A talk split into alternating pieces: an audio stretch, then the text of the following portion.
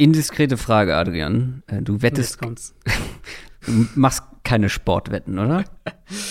Äh, nee, habe ich tatsächlich. Ist, äh, ich ich rede zwar viel darüber, was ich denke, wie Sachen ausgehen. Und wir, wir wissen Ander- ja, dass Leute Ja, auf ja, uns, unseren Tipps basierend äh, äh, Wetten abschließen, aber ich selbst eigentlich nicht, nee.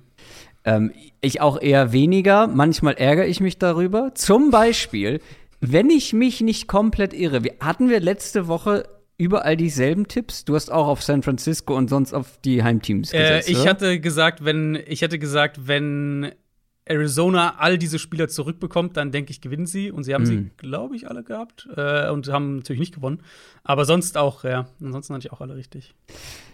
Okay, ich hatte wirklich alle richtig und habe mich dann gefragt, warum habe ich das nicht mal als Wette verarbeitet? so.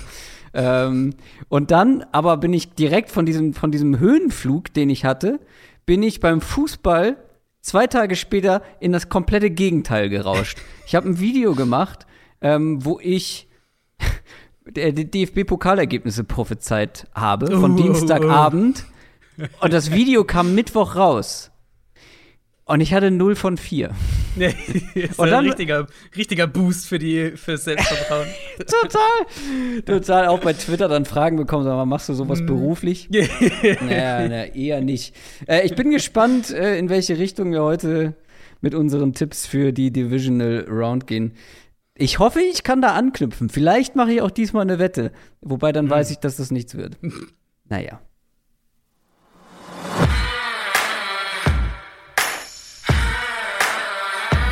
Down, Set, Talk. Der Football-Podcast mit Adrian Franke und Christoph Kröger.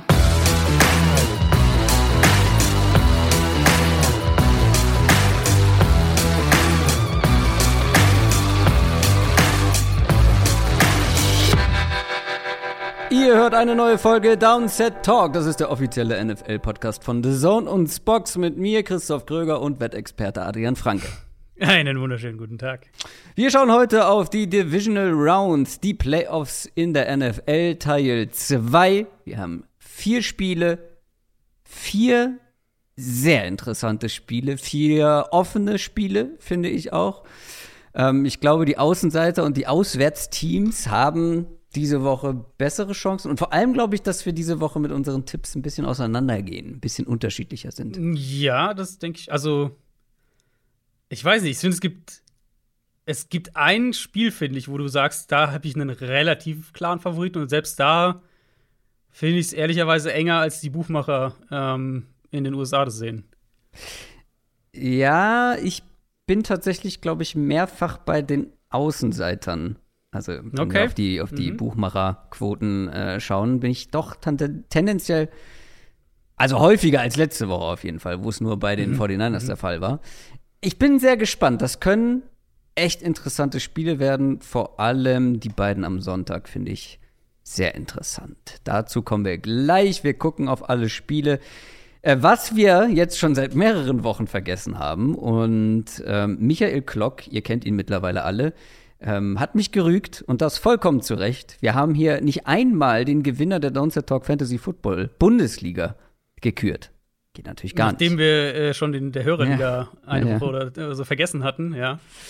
Elb 11 hat gewonnen. War bestimmt einer, den wir in unserem Livestream beim Draft gelobt haben, bin ich mir ziemlich sicher. Kann ich mich ehrlich gesagt nicht mehr dran erinnern. Aber ich glaube, das kann man noch nachgucken. Also für die, klar. die uns irgendwie in die Pfanne hauen wollen, ähm, guckt mal nach, wie wir über den Kader von, über den Roster von Elb 11 gesprochen haben. Aber herzlichen Glückwunsch, das ist der neue deutsche Meister im Fantasy Football.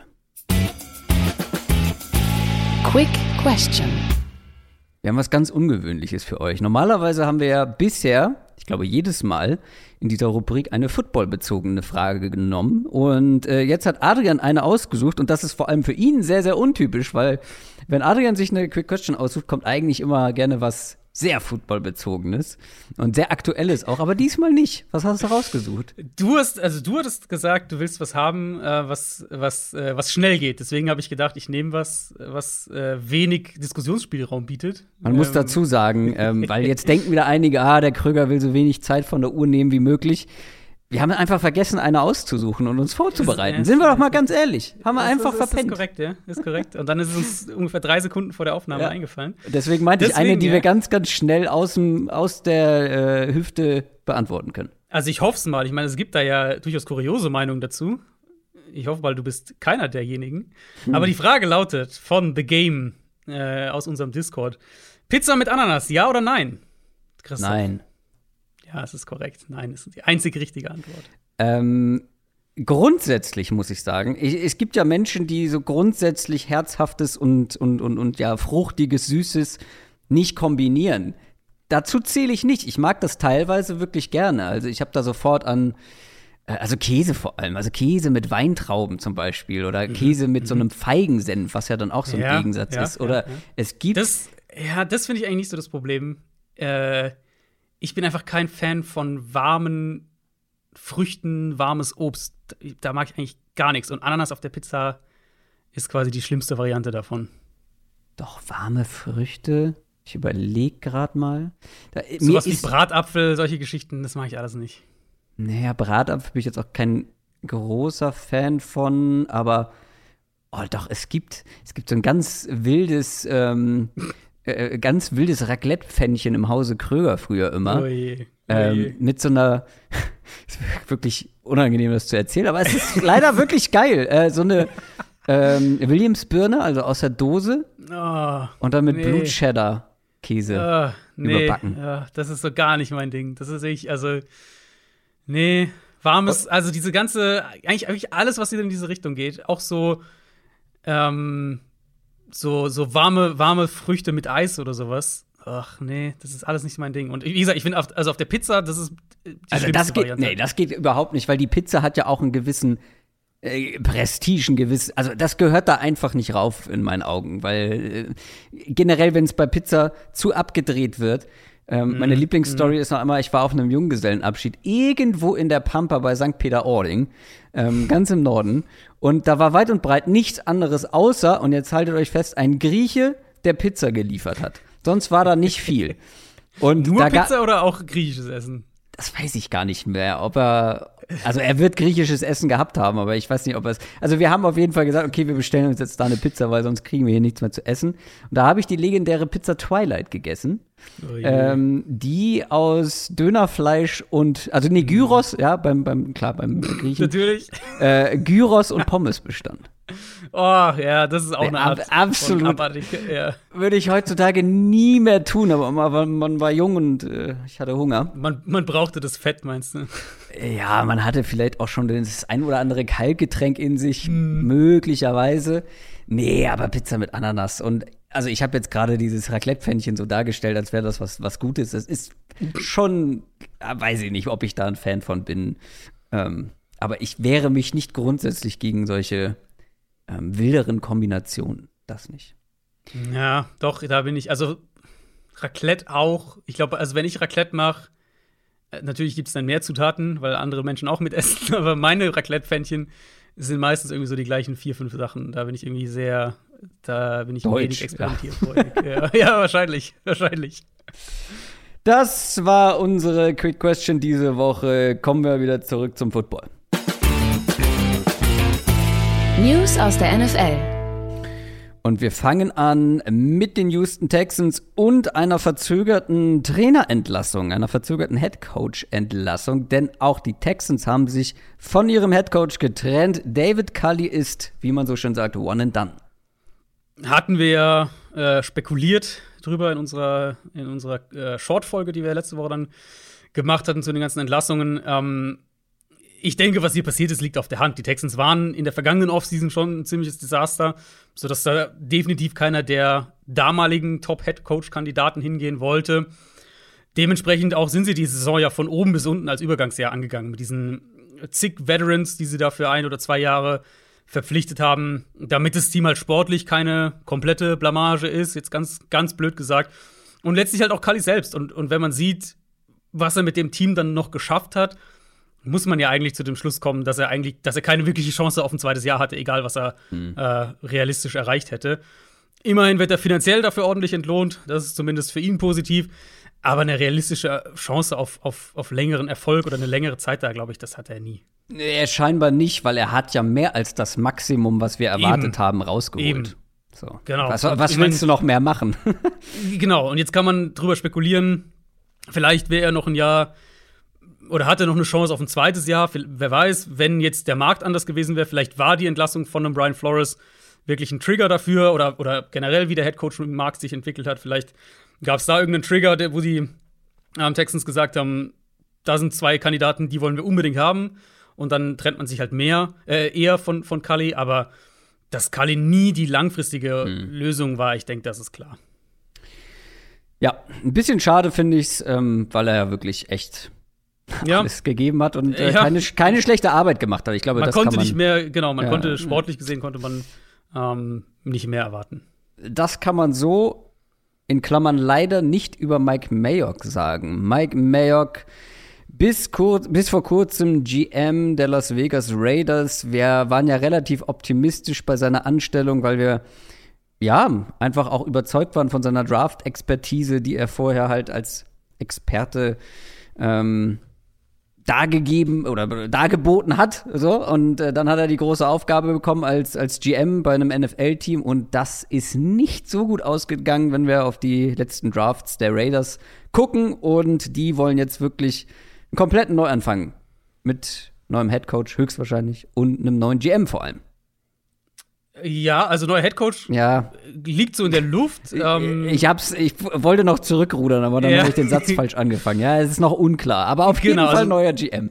Genau, neuer GM auf jeden Fall. Mike Mayock ist raus. Ähm, ja, also Rich Bisaccia, der, der ja Interimscoach offiziell auch die ganze Zeit war und auch als Interimscoach dann letztlich ähm, die Saison beendet hat mit dem Playoff aus der Raiders, hat diese Woche, ich glaube sogar am Mittwoch, also für uns jetzt dann heute, für euch dann gestern, ähm, hat er das Interview intern, um sich eben für den dauerhaften Headcoach-Posten sozusagen in Anführungszeichen vorzustellen, zu bewerben, wie auch immer. Mein Gefühl geht schon auch eher in die Richtung, dass die Raiders einen Neustart wollen, aber man muss halt klar sagen, Derek Carr und, und mehrere andere Leader des Teams auch haben sich für ihn ausgesprochen.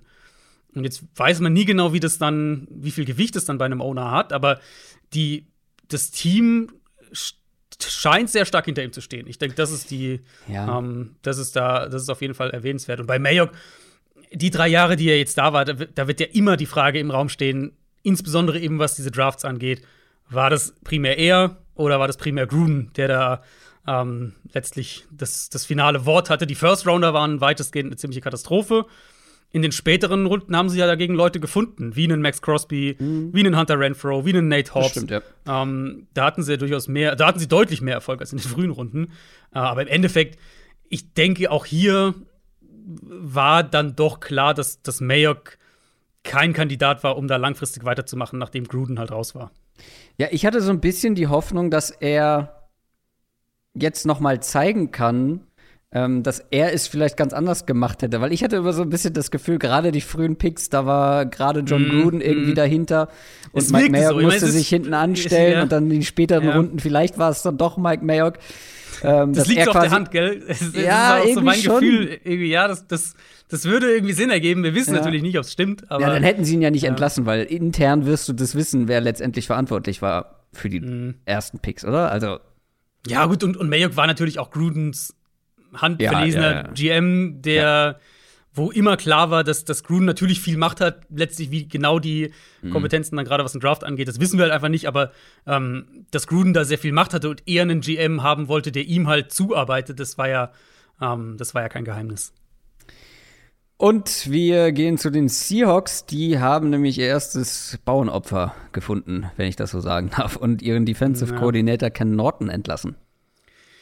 Ja, ein bisschen überraschend würde ich auf jeden Fall sagen. Ähm, klar, Seahawks Defense war jetzt, nicht, war jetzt nicht gut, aber wenn man sich den Kader anschaut, da ist einfach auch nicht so wahnsinnig viel Qualität drin in der Defense. Ich glaube, dein, deine Interpretation geht genau in die Richtung, in die ich auch gehen würde. Ähm, letztlich schon auch, glaube ich, eine Entlassung, um sich mehr, um, um, um sich aus Pete Carroll-Perspektive, aus, aus vielleicht auch John Schneider-Perspektive, sich ein bisschen Zeit zu verschaffen. Ähm, spannend finde ich allerdings tatsächlich, wen sie da jetzt oder an wem sie Interesse haben, was da berichtet wird. Sind nämlich doch einige mh, Assistant Coaches aus dem Vic Fangio Tree. Und ich meine, so, also ganz, ganz, ganz grob taktisch gesagt, Pete Carroll ja immer ähm, Cover 3 Guy in erster Linie mhm. gewesen. Das, also, ne, das bringt ja. man ja auch ganz klar mit ihm in Verbindung und mit seinen ganzen Assistant Coaches, die dann über die Jahre weggegangen sind. Mit dem Fangio Tree würden sie halt was vorantreiben, was wir teilweise diese Saison schon gesehen haben von mhm. Seattle, mhm. nämlich dass sie mehr Quarters spielen, mehr Cover 4, was in meinen Augen auch der beste Spot für, ähm, für Jamal Adams beispielsweise ist. Und was ja schon auch so ein bisschen der Trend ist, wo die Liga hingeht. Also eventuell hat es da mit Ken Norton nicht funktioniert. War sicher auch ein Stück weit so, wir irgendwie in, irgendwo müssen wir ein bisschen was machen. Irgendwie der Druck wächst halt auf den Coaching-Staff, irgendwas zu verändern. Und dann halt vielleicht das in Kombination damit, dass sie sagen, wir wollen unsere Defense nur ein bisschen in eine andere Richtung entwickeln. Das war's von den News oder hast du noch was auf dem Zettel? Äh, das war's fürs Erste. Wir haben äh, natürlich noch kleinere Sachen, die dann teilweise vielleicht in den Previews kommen und ähm, vielleicht, also eine kleine Sache kann man doch sagen, weil die gerade gerade eben die Nachricht kam, die Eagles haben sich dazu committed, dass Jalen Hurts auch nächstes Jahr der Starting Quarterback sein soll. Muss nicht viel heißen an dem Punkt der Offseason, aber ähm, das Statement gab's von den Eagles. Mhm. Jetzt war's das von den News und wir haben seit längerer Zeit mal wieder einen Partner für diese Folge. Reklame. Bald, es ist nicht mehr lang, bald ist wieder Offseason angesagt. Ähm, das heißt, keine Spiele am Wochenende, keine Spiele am Sonntagabend. Da hat selbst ein Adrian Franke mal wieder ein bisschen mehr Zeit, ein bisschen mehr Luft, um andere schöne Dinge zu machen. Munkelt Zum Beispiel äh, Serien und Filme gucken. Ist jetzt, ist jetzt keine so schlechte ähm, Abendunterhaltung, vor allem wenn es keinen Football gibt. Und ich bin ja großer Star Wars-Fan, aber in Sachen Serien bin ich jemand, der hinkt immer so ein bisschen hinterher. Ich habe jetzt erst gerade äh, mit The Mandalorian angefangen auf Disney Plus. Und das ist auch unser Partner. Ähm, aber auf Disney Plus gibt es nicht nur alles, was mit dem Star Wars-Universum zu tun hat, sondern auch Family Guy. Genau, ihr könnt ab sofort die neue Staffel Family Guy und alle bisherigen Folgen natürlich auch exklusiv auf Disney Plus streamen. Äh, außerdem jede Menge weitere exklusive Inhalte, alle Infos dazu findet ihr auf disneyplus.com. Den Link äh, gibt es natürlich auch bei uns in den Show Notes. Reklame! Ich muss über diesen kleinen akustischen Bumper immer wieder schmunzeln. Das kurz zwischen eingeschoben und jetzt kommen wir zur Divisional Round. NFL Preview. Wie gesagt, vier Spiele, vier sehr interessante Spiele, auf die wir jetzt schauen wollen.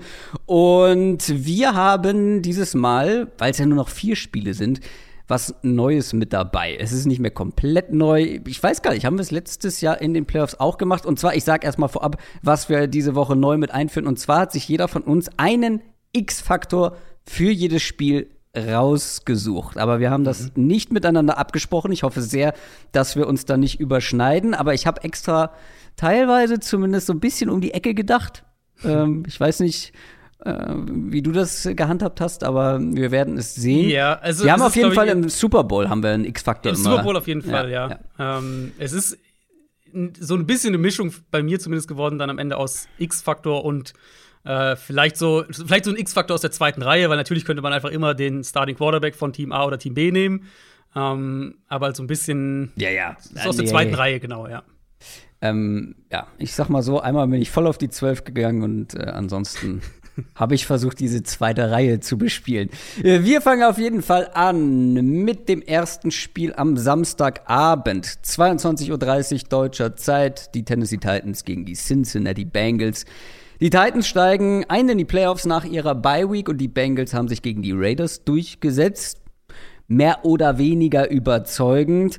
Ähm, zwei Teams, die vor allem, wie ich finde, in dieser Saison mit Inkonstanz aufgefallen sind. Aber bei beiden gab es einen sehr guten Ausgang. Die Titans ja bekannterweise den Nummer 1 Seed in der AFC am Ende noch bekommen. Die Bengals, die ihre Division gewonnen haben und jetzt auch die erste Playoff-Runde überstanden haben. Das muss man bei den Bengals nochmal unterstreichen. Ne? War ja immer ein Team, wenn die in die Playoffs gekommen sind, dann mhm.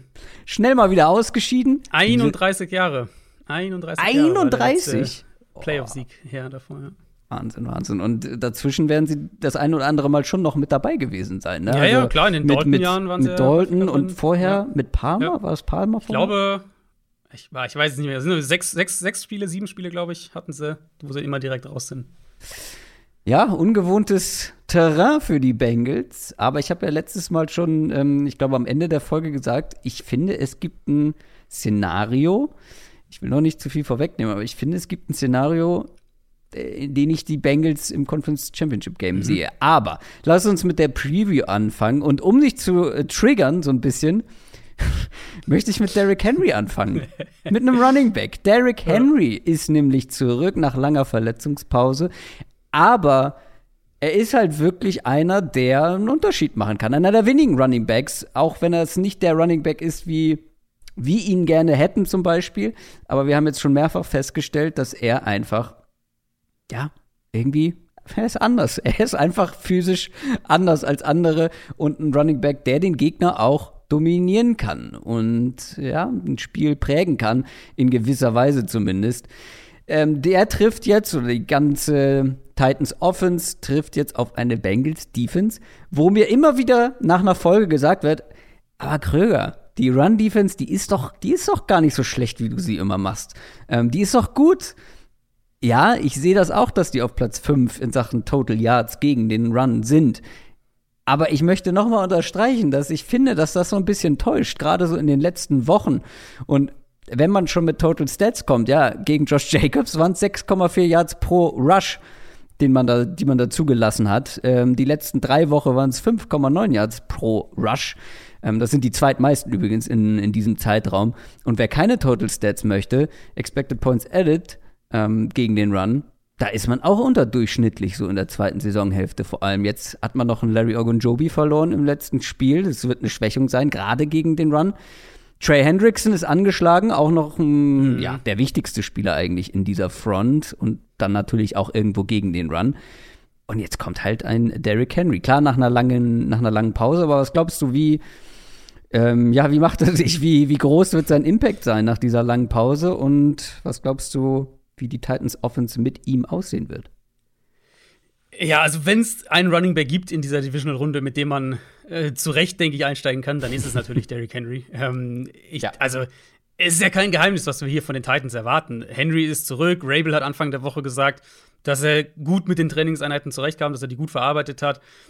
Ich denke, die werden versuchen, Oldschool Titans Football zu spielen. Und, und das, ja. das Blöde aus Bengals Sicht ist halt, das könnte funktionieren. Ja. Ähm, Hendrickson ist, ist die, natürlich die erste Frage. Er hatte ja eine Gehirnerschütterung im Spiel gegen die Raiders. Das heißt, es ist auch keine Frage so von wegen, äh, wird der Muskel rechtzeitig fit oder kann man das tapen oder sowas, sondern er muss halt das Protokoll durch, durchlaufen und muss dann äh, die Freigabe bekommen. Ich meine, die Bengals Front ist in Ordnung. Mit Hendrickson zusammen ist es eine solide Front. Sie haben DJ Reader, das ist ein wirklich guter Runstopper. BJ Hill kann den Run verteidigen. Ohne Hendrickson würde natürlich ein kritisches Element fehlen, gerade wenn wir überlegen, wie Tennessee den Ball laufen will. Ähm, eben bevorzugt mit dem Outside-Zone-Run-Game. Und mhm. wen greifst du damit an? Es sind halt häufig die Edge-Verteidiger, es sind die Linebacker, die dann die Gaps füllen müssen und gegebenenfalls noch die Cornerbacks. Und gerade was so Linebacker-Cornerbacks angeht, sehe ich echt Probleme für die mhm. Bengals, wenn, wenn Tennessee da das Run-Game ähm, aufziehen und, und Henry aufs zweite Level der Defense bringen kann, weil da sind ja. sie in meinen, in meinen, Augen halt echt anfällig. Und die Titans O-Line war auch ziemlich lange up and down. Wir haben ja auch ein paar Mal über sie äh, hier gesprochen, glaube ich, an verschiedenen Punkten der Saison. In der Schlussphase dann der Regular Season deutlich stabiler gewesen, abgesehen von dem Niners-Spiel. Da waren sie nicht gut, aber ähm, ich kam so ein bisschen aus der Vorbereitung jetzt auf das Spiel raus und habe gesagt, ich habe deutlich mehr Vertrauen in diese Unit als noch vor acht Wochen. Und wenn wir dann sagen, okay, die Bengals Line ist nicht schlecht, aber jetzt auch keine, die ein Spiel dominiert, ähm, haben sie auch gegen die Raiders nicht wirklich. Und die O-Line der Titans ist auf jeden Fall ein gutes Stück weit stabiler als die der Raiders. Ähm, denke ich, kannst du nicht erwarten, dass die Front das hier kontrolliert. Und wenn wir dann das anwenden, was ich gerade gesagt habe, dann glaube ich halt schon, dass, dass Cincinnati da Probleme kriegen wird mit den, äh, mit den Linebackern und gegebenenfalls dann auch den Defensive Backs in der Run-Defense. Stichwort Defensive Backs, auch auf die wird eine Herausforderung zukommen. Ähm, AJ Brown haben wir jetzt schon mehrfach erlebt, wie der auch das Spiel der Titans Offense verändern kann und prägen kann, logischerweise. Und äh, Julio Jones ist auch fit. Also, mhm. wenn, ja. wenn die beiden fit sind, dann ist das ja, ja, also eins der besseren äh, Receiver-Duos auf jeden Fall in der Liga und jetzt auch noch in den Playoffs. Und das könnte natürlich dann auch im Passing-Game hier und da eine Herausforderung werden. Gerade ähm, ich will jetzt nicht sagen, dass wenn die Titans den Run etabliert haben, aber es spielt natürlich schon irgendwo zusammen, wenn äh, die jetzt irgendwie starten und richtig gut laufen können und Derrick Henry ähm, ja das ein oder andere Gap bekommt, dass man versucht, das zu stopfen und dann wiederum Räume dahinter entstehen für die Play-Action-Pässe ähm, von, von Tannehill und so weiter. Also das ist ja ein Stück weit der besondere Henry-Faktor auch. Genau. Gar nicht mal nur so, also natürlich so ein, oder es gibt vielleicht so zwei oder drei. Der eine ist jetzt bis zu dieser Saison, wo er sich dann doch mal verletzt hat, ähm, was für eine unheimliche Workload der jetzt seit Jahren schultern mhm. konnte.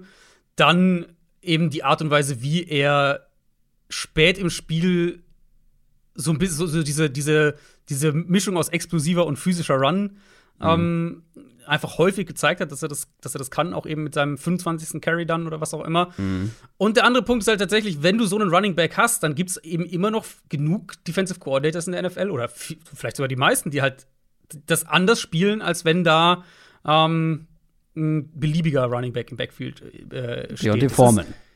Genau, und, und die, der spannende Punkt halt ist bei den Titans, dass sie, dass sich die Struktur der, also wie Defenses sie gespielt haben, wie sie die Box gespielt haben, dass es gar nicht so krass unterschiedlich dann wurde jetzt, als Henry raus war. Also es war jetzt nicht so sehr, dass man gesagt hat, oh ja, auf einmal verteidigen sie nur noch mit der leichten Box, weil natürlich auch du ein Stück weit die Art und Weise, wie, ähm, wie der Gegner die Box spielt, mit deinen Formationen vorgibst. Also wenn du halt äh, zwei Titans an der Line hast und irgendwie noch einen im Backfield oder wie auch immer, dann dann der, stellt der Gegner auch mehr Leute in die Box und, und Tennessee hat natürlich strukturell trotzdem ähnlich gespielt. Ich denke halt, das könnte im Laufe dieser Partie ein Faktor werden gegen eine Bengals-Defense, die sich schon immer noch, also die eine gute Saison gespielt hat, aber die sich, die glaube ich schon noch Gefahr laufen könnte, ähm, in so einem Spiel zu überkorrigieren, vielleicht kann man es so mhm. sagen. Also unterm Strich denke ich, wissen wir ja hier, was uns erwartet. Auch, auf, auch in dem Punkt. Wir haben gesagt, beim Run-Game, wir wissen, was Tennessee da machen will. Ähm, auch hier, Tennessee wird natürlich versuchen, ins Play-Action-Passspiel zu mhm. gehen und darüber die Chunk-Plays zu bekommen. Da war Tannehill auch wieder gut dieses Jahr, gerade wenn wir schauen auch, wo er den Ball am besten hinwirft, dann ist es diese, die Mitte des Feldes, ähm, sowohl tief als auch in dieser Mid-Range. Ähm, da wo halt entweder die ganzen Crosser stattfinden, vor allem gerne über Play-Action, oder eben die tiefen Post-Routes dahinter. Und jetzt haben sie eben die beiden Receiver. Ja, das darf man halt echt nicht vergessen. Es gab in dieser Offense, in dieser Saison, gab es einen Receiver, ja, der mehr als 60 Targets hatte. Das war AJ Brown mit 101. Platz 2 dann war Nick Westbrook Ikain mit 53, dann Julio mit 46 und dann Anthony Ferguson und Chester Rogers mit 43 und 41. Also das Passspiel war häufig die AJ Brown Show, der ja selbst natürlich auch mehrere Spiele verpasst hat. Mhm. Ähm, und bei, bei beiden also jetzt Julio und AJ Brown, ist offensichtlich, dass sie vor allem in dieser 10 bis 20 Yard Range sehr gut aussehen. Und da findet die Play-Action-Offense der Titans einfach maßgeblich statt. Und die Bengals spielen eh nicht viel Man-Coverage.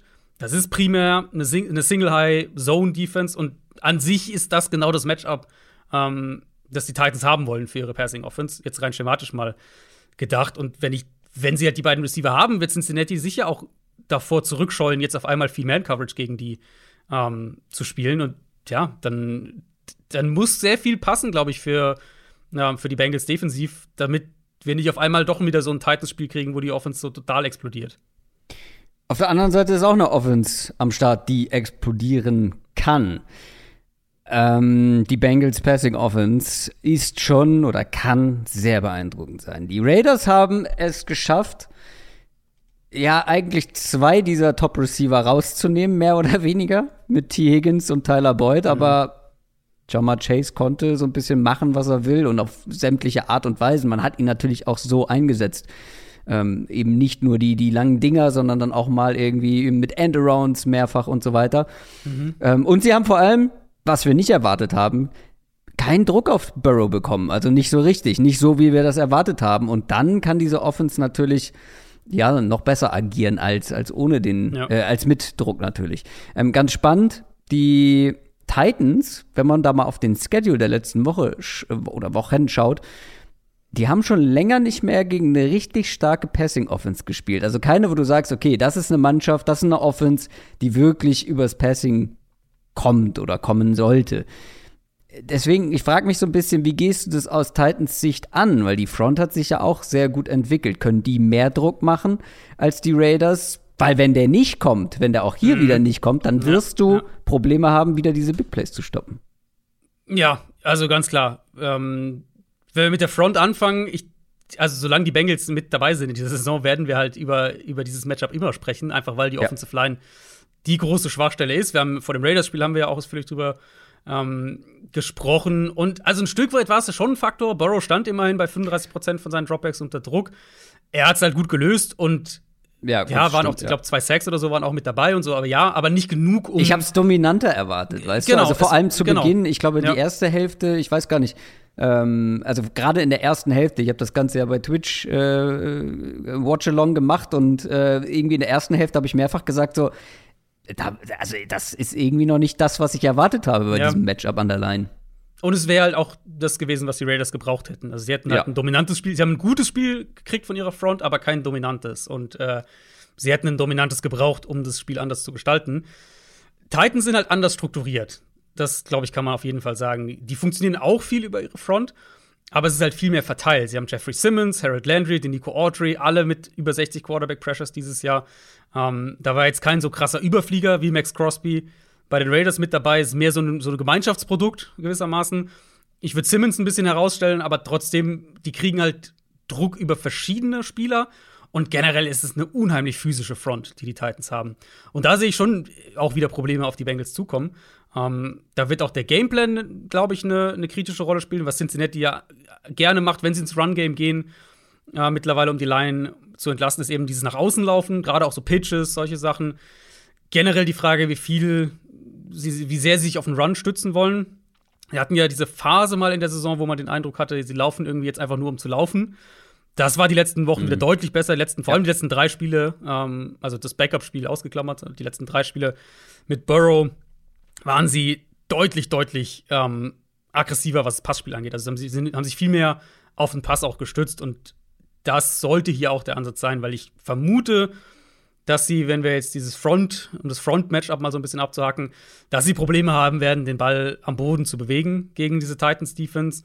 Ähm, Gerade weil Tennessee eben auch gute Run-Stopper auf dem zweiten und auch auf dem dritten Level der Defense hat. Also, im, was wir jetzt gerade bei den Bengals kritisiert haben, die Titans haben gute, ähm, gute Safeties, gute Cornerbacks auch, die, äh, wenn wir von der Run-Defense sprechen. Also, ich, selbst wenn wir diese, diese Runs, die die Bengals gerade nach, gerne nach außen machen, wenn wir die berücksichtigen, ich glaube, damit wird Tennessee auch einigermaßen fertig werden. Da liegt, denke ich, nicht die, ähm, die Antwort für die Titans und die, also wenn man es positiv argumentiert aus Titans, äh, aus, aus, aus äh, Bengals Sicht, die letzten Spiele gehen klar in die Richtung, dass sie sich selbst auch gesagt haben, unsere beste Chance, Spiele zu gewinnen, ist es, den Ball in Burrows Hand zu legen.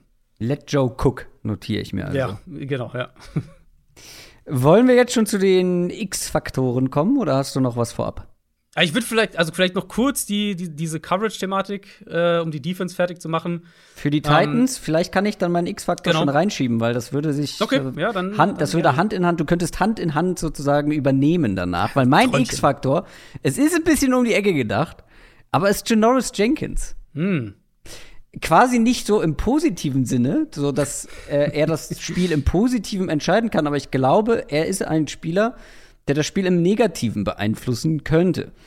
Christian Fulton auf der anderen Seite spielt eine richtig gute Saison. Also auch als ich mir da die Zahlen noch mal angeguckt habe und so weiter, ähm, der hat sich richtig entwickelt. Ähm, da haben wir schon mal drüber gesprochen im Laufe der Saison, aber kann man ja noch mal erwähnen. Bleibt aber meistens auf einer Seite. Also ich glaube, aus Bengals Sicht kann man ihm schon ganz gut aus dem Weg gehen. Und das Ding ist, was wir ja auch immer sagen, die Bengals haben einfach drei dieser Playmaker. Zwei Outside, mit Jamar Chase, den du gut rumschieben kannst, und ähm, dann ja auch noch T. Higgins, den man halt nicht vergessen darf, der ja vor allem auch ein paar richtig starke Wochen hat, äh, wo Jamar Chase nicht ganz so auffällig war. Und in meinen Augen, du hast gerade schon gesagt, haben eigentlich eine ganz gute Secondary, vor allem die Safeties, vor allem Christian Fulton. Aber Janoris Jenkins ist jetzt keine klassische Schwachstelle in dem Sinne, weil er auch eine ganz okaye Saison spielt.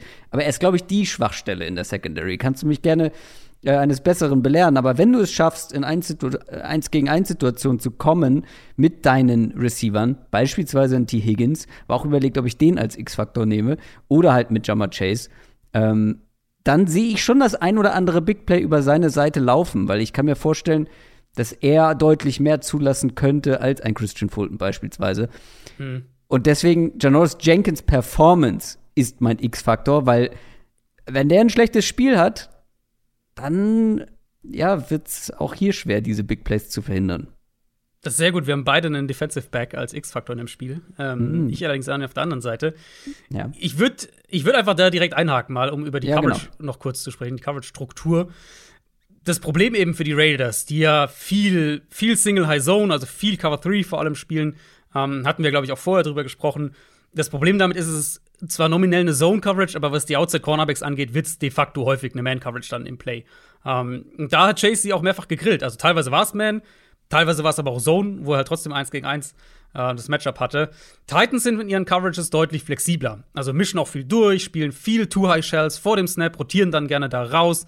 Ähm, die sind jetzt nicht irgendwie Heavy Zone oder Heavy Man, also einfach sehr variabel. Und was es ihnen eben erlaubt, so variabel zu sein, das ist oder das sind neben dem, neben dem Foreman Rush eben. Tennessee blitzt auch sehr, sehr wenig nur, was glaube ich auch ganz gut für sie ist hier in dem Matchup, weil äh, Burrow zu blitzen, denke ich, eher nicht der Weg wäre. Ähm, was es ihnen erlaubt, so variabel zu spielen, sind die Safeties letztlich. Kevin Byard und Amani mhm. Hooker. Wenn Tennessee diese, diese Bengals Offense in den Griff bekommen will, dann werden die beiden, glaube ich, eine entscheidende Rolle spielen. Natürlich an irgendeinem Punkt bist du genau das, was du jetzt angesprochen hast mit Jenkins, bist du da, dass du halt ein 1 gegen 1 Matchup hast mit deinem Cornerback. Und dann darf der halt nicht für 50 Yards geschlagen werden. Ähm, das muss schon auch manchmal funktionieren können. Aber Tennessee ist ganz gut darin, Quarterbacks nach dem Snap so ein bisschen zum Zögern zu bringen. Und da sind die Safeties, glaube ich, halt absolut kritisch. Und wir, wir, haben das ja auch schon gesehen von ihnen teilweise, gerade was Bayard auch mal improvisiert machen kann. Ähm, da bin ich sehr, sehr gespannt drauf, wie Burrow damit fertig wird, wenn er dann viel noch nach dem Snap verändert lesen muss.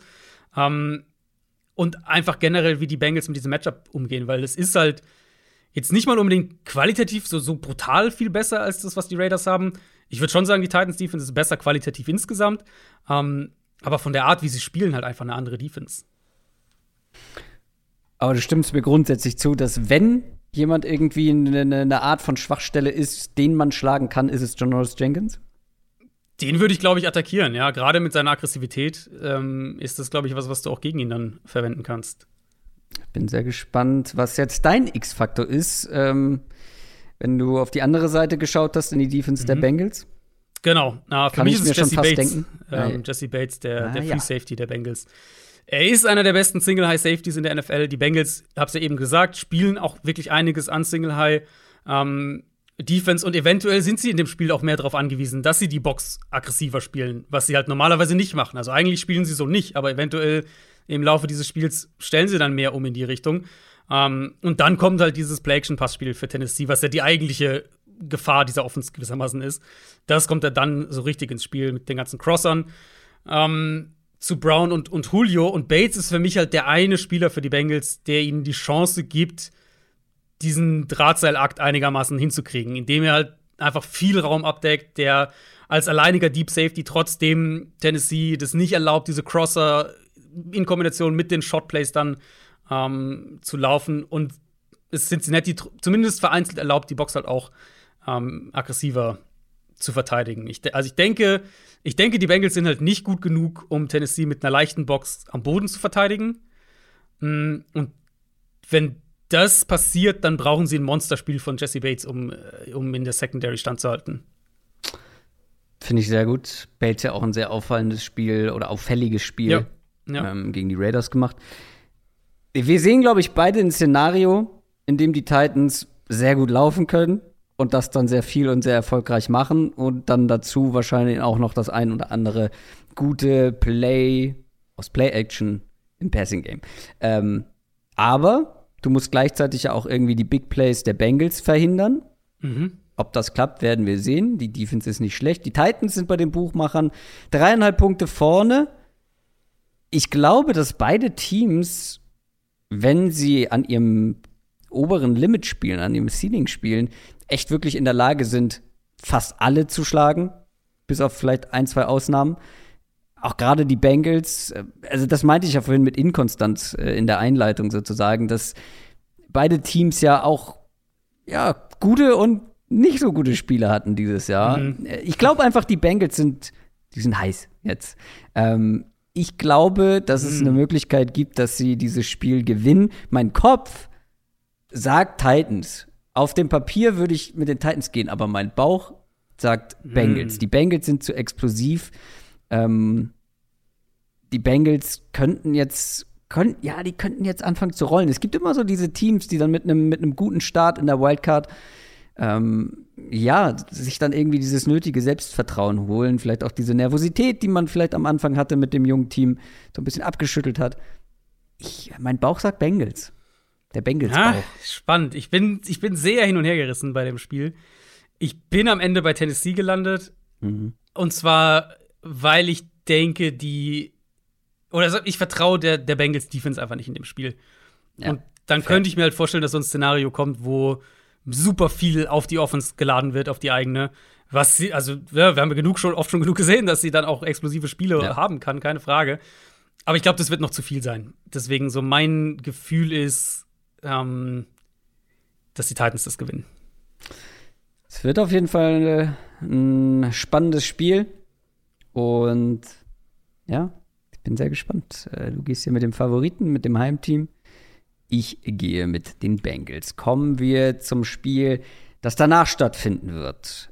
Am Sonntag um 2.15 Uhr unserer Zeit, also in der Nacht auf Sonntag, die Green Bay Packers gegen die San Francisco 49ers. Die Packers steigen wie die Titans jetzt erst ein in die Playoffs nach ihrer Bye Week. Die 49ers haben gegen die Cowboys gezittert am Ende, aber sie sind weitergekommen. Das war, wie schon erwähnt, der einzige Außenseiter-Auswärtssieg.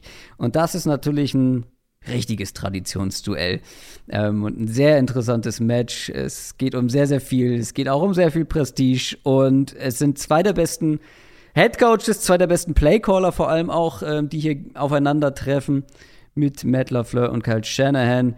Und für die Packers geht es ja auch um Wiedergutmachung für die letzten Jahre. Weil wir haben alle noch das, das 2019er Playoff-Spiel im Kopf, wo die 49ers mit Shanahan ja, in den, in den Super Bowl gelaufen sind, die die Packers Ja. platt gelaufen haben. Und generell sind die 49ers so ein bisschen Kryptonit für, für Aaron Rodgers, für die Packers. 2013 Wildcard Game verloren. 2012 Division Round verloren. Klar, das war noch ein anderes 49ers-Team, das war noch mit Colin Kaepernick, aber ne, es gibt was äh, wieder gut zu machen für Aaron Mhm. Rodgers, denn ihr werdet, äh, ihr werdet es schlussfolgern können. Er hat noch keinmal gegen San Francisco in den Playoffs gewonnen.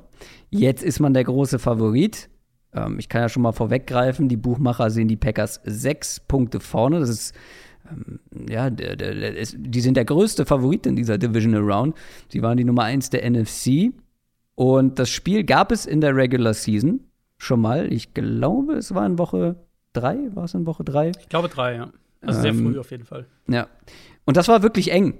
Das war wirklich eng. Das war am Ende mal wieder so ein Aaron Rodgers Mhm. ähm, Last-Minute-Drill sozusagen, der da für die Entscheidung gesorgt hat. Ich würde mal äh, mit einer Sache anfangen, von der ich und wahrscheinlich auch viele andere positiv überrascht waren, zumindest über weite Strecken des Spiels, und zwar die 49ers Defense. Ähm, ich glaube, das haben wir so nicht erwartet gegen die Cowboys, vor allem die Secondary. Klar, am Ende wurde es noch mal luftig und noch mal eng, aber über weite Strecken eine richtig starke Front gegen ja eigentlich eine starke O-Line. Die Secondary gegen diese Receiver sah besser aus. Lag natürlich auch zum Teil an den Cowboys selber, aber ähm, das war schon, das war schon stark. Aber jetzt ist man vielleicht dezimiert. Nick Bosa angeschlagen, Fred Warner angeschlagen, zwei der besten in dieser Defense überhaupt. Äh, Die werden sie auch hier wieder brauchen gegen diese gut konzipierte und vor allem auch wieder gesündere Packers Offense. Ja, ja, auf jeden Fall. Bosa eben auch Gehirnerschütterung. Insofern, ja, großes Fragezeichen bei ihm, bei Warner. Er hatte ja so, so leichte Entwarnung gegeben nach dem Spiel. Was das dann genau heißt, wie weiter, wie nah er an 100 Prozent ist, das keine Ahnung. Ähm, bei Warner gehe ich schon davon aus, dass er spielt, aber ich vermute mal, er wird halt nicht bei 100 Prozent sein. Und die Packers auf der anderen Seite werden natürlich gesünder, wenn wir erstmal auf dieses Front, äh, Front gegen, gegen Line-Matchup gucken. Josh Myers kam ja zurück in Woche 18, David Bakhtiari ähm, kam zurück. Klar, Elton Jenkins fehlt, aber sonst ist das höchstwahrscheinlich ihre Top-Line. Billy Turner hat auch am, äh, am Dienstag wieder trainiert. der Starting Right Tackle, der hat ja auch, äh, ich glaube, vier Wochen gefehlt oder fünf sogar.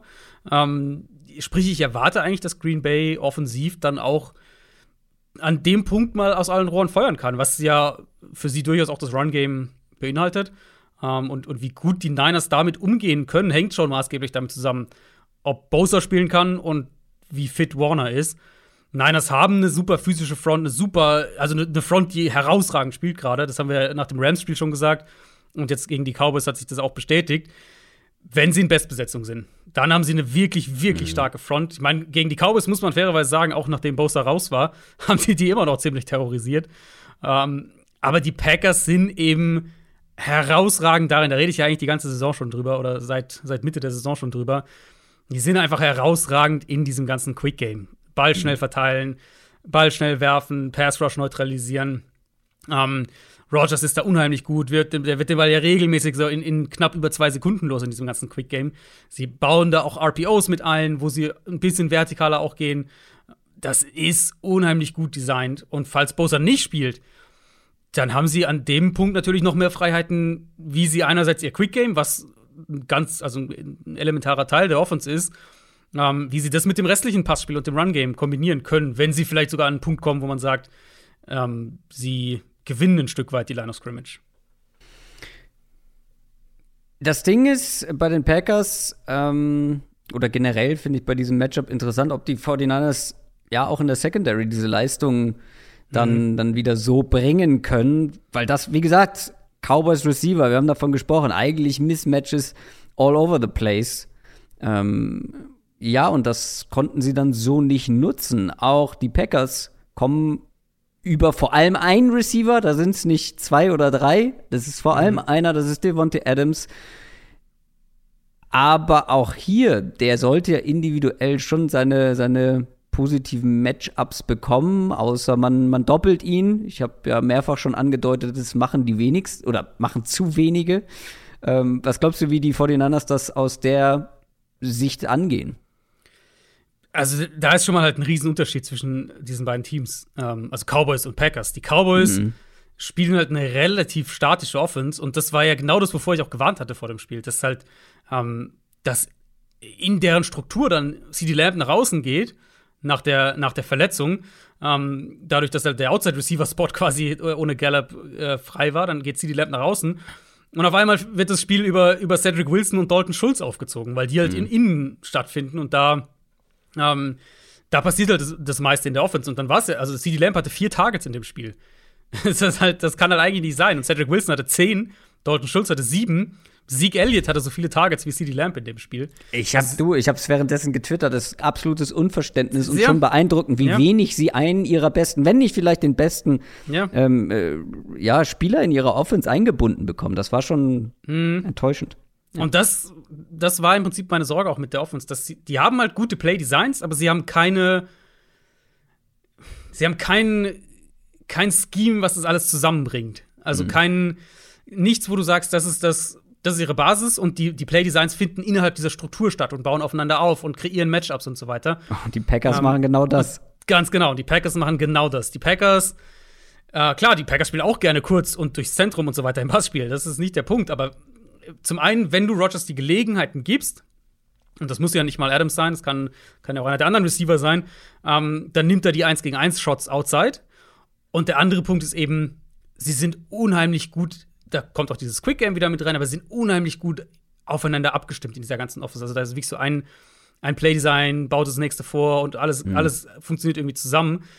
Ich hab's auch, bin auch mal zu dem, zu dem Spiel in Woche 3 zurückgegangen.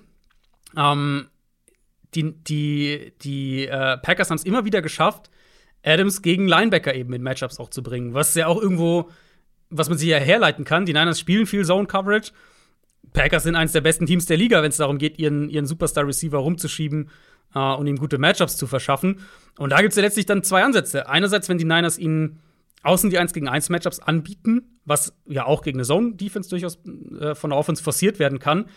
Dann gibt es da sicher die Chance für Rogers, so ein paar Shot-Plays zu nehmen im Laufe des Spiels. Und andererseits eben, wie gesagt, San Francisco spielt sehr wenig Man-Coverage. Sprich, wenn du Adams viel herumschiebst, was die Packers immer machen, ihn aus dem Slot spielen lässt, mal aus, aus drei Receiver-Sets den innersten Spot nehmen lässt, dann wird es diese Matchups gegen Linebacker immer wieder geben. Und Green Bay ist wahnsinnig gut darin, dann daraus muss ja, es muss nicht immer ein 20-Yard-Play oder sowas sein, aber halt konstant den Ball damit zu bewegen. Das klang jetzt, glaube ich, für 49ers-Fans mehr oder weniger beängstigend. Aber auf der anderen Seite muss man sagen, auch die 49ers Offense hat jetzt nicht das allerschlechteste Matchup aus ihrer Sicht. Eine Frage müssen wir aber vorab klären. Auch Jimmy Garoppolo ähm, ist angeschlagen. Er hat sich mhm, die Schulter ja. verletzt in dem Spiel. Was glaubst du? Kann er spielen? Wird er spielen?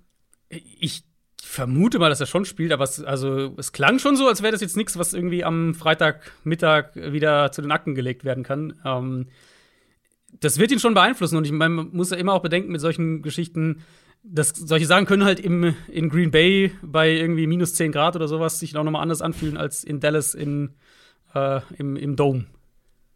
Wo die Sonne die Spieler blendet. ist, ist korrekt, ja. Das Ding ist, die 49ers Offense ist Dynamik pur. Ähm, ja. Das hat man wieder gesehen. Das macht unglaublich viel Spaß mit diesen Playmakern. Grundsätzlich glaube ich, dass diese Offense ja fast das denkbar schlechteste Matchup für die Green Bay Defense ist. Vor allem wegen zwei Dingen. Ähm, die San Francisco Run Offense mit dieser O-Line gegen eine Run Defense, die in den letzten Wochen zu den eher schlechteren gehört hat in der Liga. Und dann die Mitte des Feldes. Das ist ja auch bei den 49ers ein wichtiger Teil des Spiels, offensiv, mhm. da wo Debo Samuel und dann auch George Kittle im Passspiel ihr Unwesen treiben und die Linebacker in Coverage bei den Packers. Naja, ähm, letztes Spiel, ähm, ja, Woche drei, haben wir uns jetzt geeinigt, war das, ne? Äh, letztes mhm. Spiel, sieben Catches und 92 Yards für George Kittle. Das müssen die Packers besser in den Griff bekommen. Dann das Running Game. Da hoffe ich sehr, dass Eli Mitchell spielen kann. Auch der ist angeschlagen, aber ich finde, der er hat noch ein bisschen mehr Explosivität und Dynamik als die anderen Backs, die ja. das auch nicht schlecht gemacht haben in seiner Abwesenheit, aber trotzdem ist es noch ein Ticken mehr, äh, was man da bekommt. Ja, die Packers Defense, auch die wird fitter. Jair Alexander, Darius Smith sollten beide wieder mit dabei sein. Das sind natürlich extreme Upgrades. Das sind Mhm. vielleicht die zwei besten Spieler in dieser Defense potenziell. Aber auf der anderen Seite muss man sich fragen, ja, hatten jetzt eine lange Pause, kommen sie direkt wieder bei 100 Prozent rein und ist das genug, um dann diese, diese dynamischen Waffen zu bändigen? Ja, ich glaube, wir müssen auch hier, wie wir es vorhin bei Tennessee gemacht haben, müssen wir tatsächlich mit der Run-Defense auch einsteigen oder mit dem Run-Game generell. Ähm, du hast schon gesagt, Packers Defense ist da nicht, ist da im Moment nicht, oder ist ja generell nicht gut. Ich habe mal geschaut nach defensiver Rush Success Rate, also wie viele Plays nach EPA quasi positiv waren, prozentual. Drittschwächste Defense in der Regular mhm. Season, nur Chargers und Chiefs noch dahinter. Seit Woche 10 die schwächste Defense in der NFL. Mhm. Ähm, ist also gegen den Run, ne? Muss man noch Genau, mal. gegen den Run, also nur ja. gegen den Run betrachtet.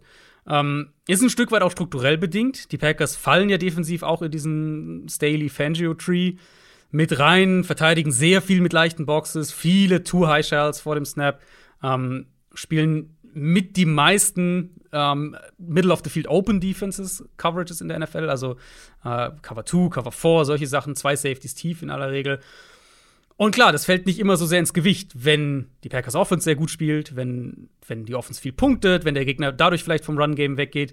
Ähm, das können sie, denke ich, in dem Ausmaß hier nicht erwarten. Und da müssen wir ja nur beispielsweise zum, zum Browns-Spiel zurückgehen, zu dem Packers-Browns-Spiel, wo wir ja gesehen mhm. haben, wie Green mhm. Bay da am Boden dominiert werden kann. Ja. Ähm, du hast, genau, das Spiel eben äh, in, dem ersten, in der ersten Version haben die, haben die Packers den Run relativ gut verteidigt. Mhm. Aber man muss halt ganz klar sagen, da ich weiß nicht, wie viel man da mitnehmen kann.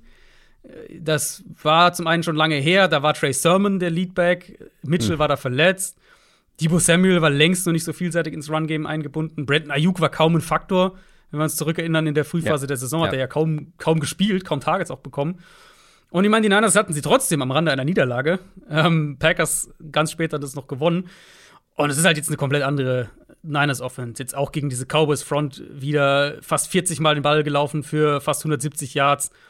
Debo Samuel 10 davon für 72 und halt auch, wie sie laufen. Es ist klar immer noch viel Zone, das, das ist immer noch die, die Natur der Offense irgendwo, aber sie streuen halt auch immer mehr andere Run-Designs ein. Ähm, und zwar nicht nur mit Debo, sondern auch wirklich in ihrem Base-Run-Game. Wo ich Probleme da sehe und wo ich denke, dass die Packers ansetzen können, ist es Guard-Play für San Francisco. Allen voran Daniel Brunskill, der immer wieder anfällig war die letzten Wochen. Und da natürlich mit, mit Kenny Clark und vielleicht auch Darius Smith, der ja auch dann nach innen attackieren kann. Das, das könnte das kritische Matchup für die Packers sein, das sie brauchen, um das Run-Game ein bisschen in den Griff zu kriegen. Ich schieb hier mal auch hier meinen X-Faktor mit rein, weil es halt perfekt passt, weil genau das ist quasi mein X-Faktor. Jetzt nicht spezifisch die Guard-Situation, sondern die O-Line der 49ers. Mhm. Weil auch hier im Sinne von, die müssen gut spielen, damit die 49ers eine Chance haben. Grundsätzlich gehört diese Line zu den besten der Liga.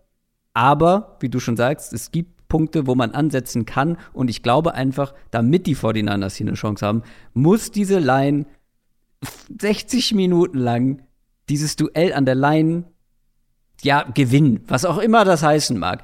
Ich will jetzt nicht von dominieren sprechen, weil ich glaube, das ist das ist zu schwierig, auch gegen diese Front, wenn Darius Smith, äh, Smith noch zurückkommt ähm, und die in Bestbesetzung spielen in der Front.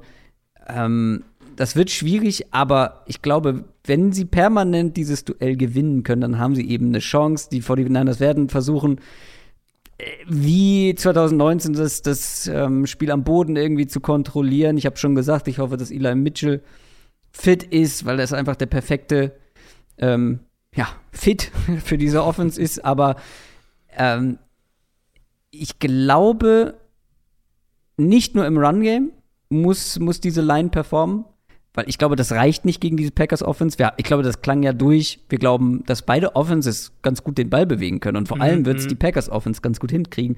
Und du musst deswegen auch Protection für Jimmy Garoppolo ähm, ja, herstellen können, bewahren können. Ähm, du musst in Pass Protection gegen diese Front gut performen, weil Garoppolo unter Druck, pff, ja, wissen wir, schwierig. Mhm. Und ah, ich habe noch ein paar Zahlen rausgesucht, sehe ich gerade, äh, was das angeht. Nur ganz kurz, um so ein Gefühl dafür zu bekommen. Der hat über 200 Pässe mehr ohne Druck geworfen, hat aber trotzdem fünf Turnover-worthy Throws mehr in total Mhm. Mehr Interceptions, als wenn er nicht unter Druck war. Und keinen einzigen Big-Time-Throw. Kein einziges Big Play ja. im Passspiel unter Druck. Und das PFF-Rating, ja, wir sagen immer, Disclaimer, mit Vorsicht genießen.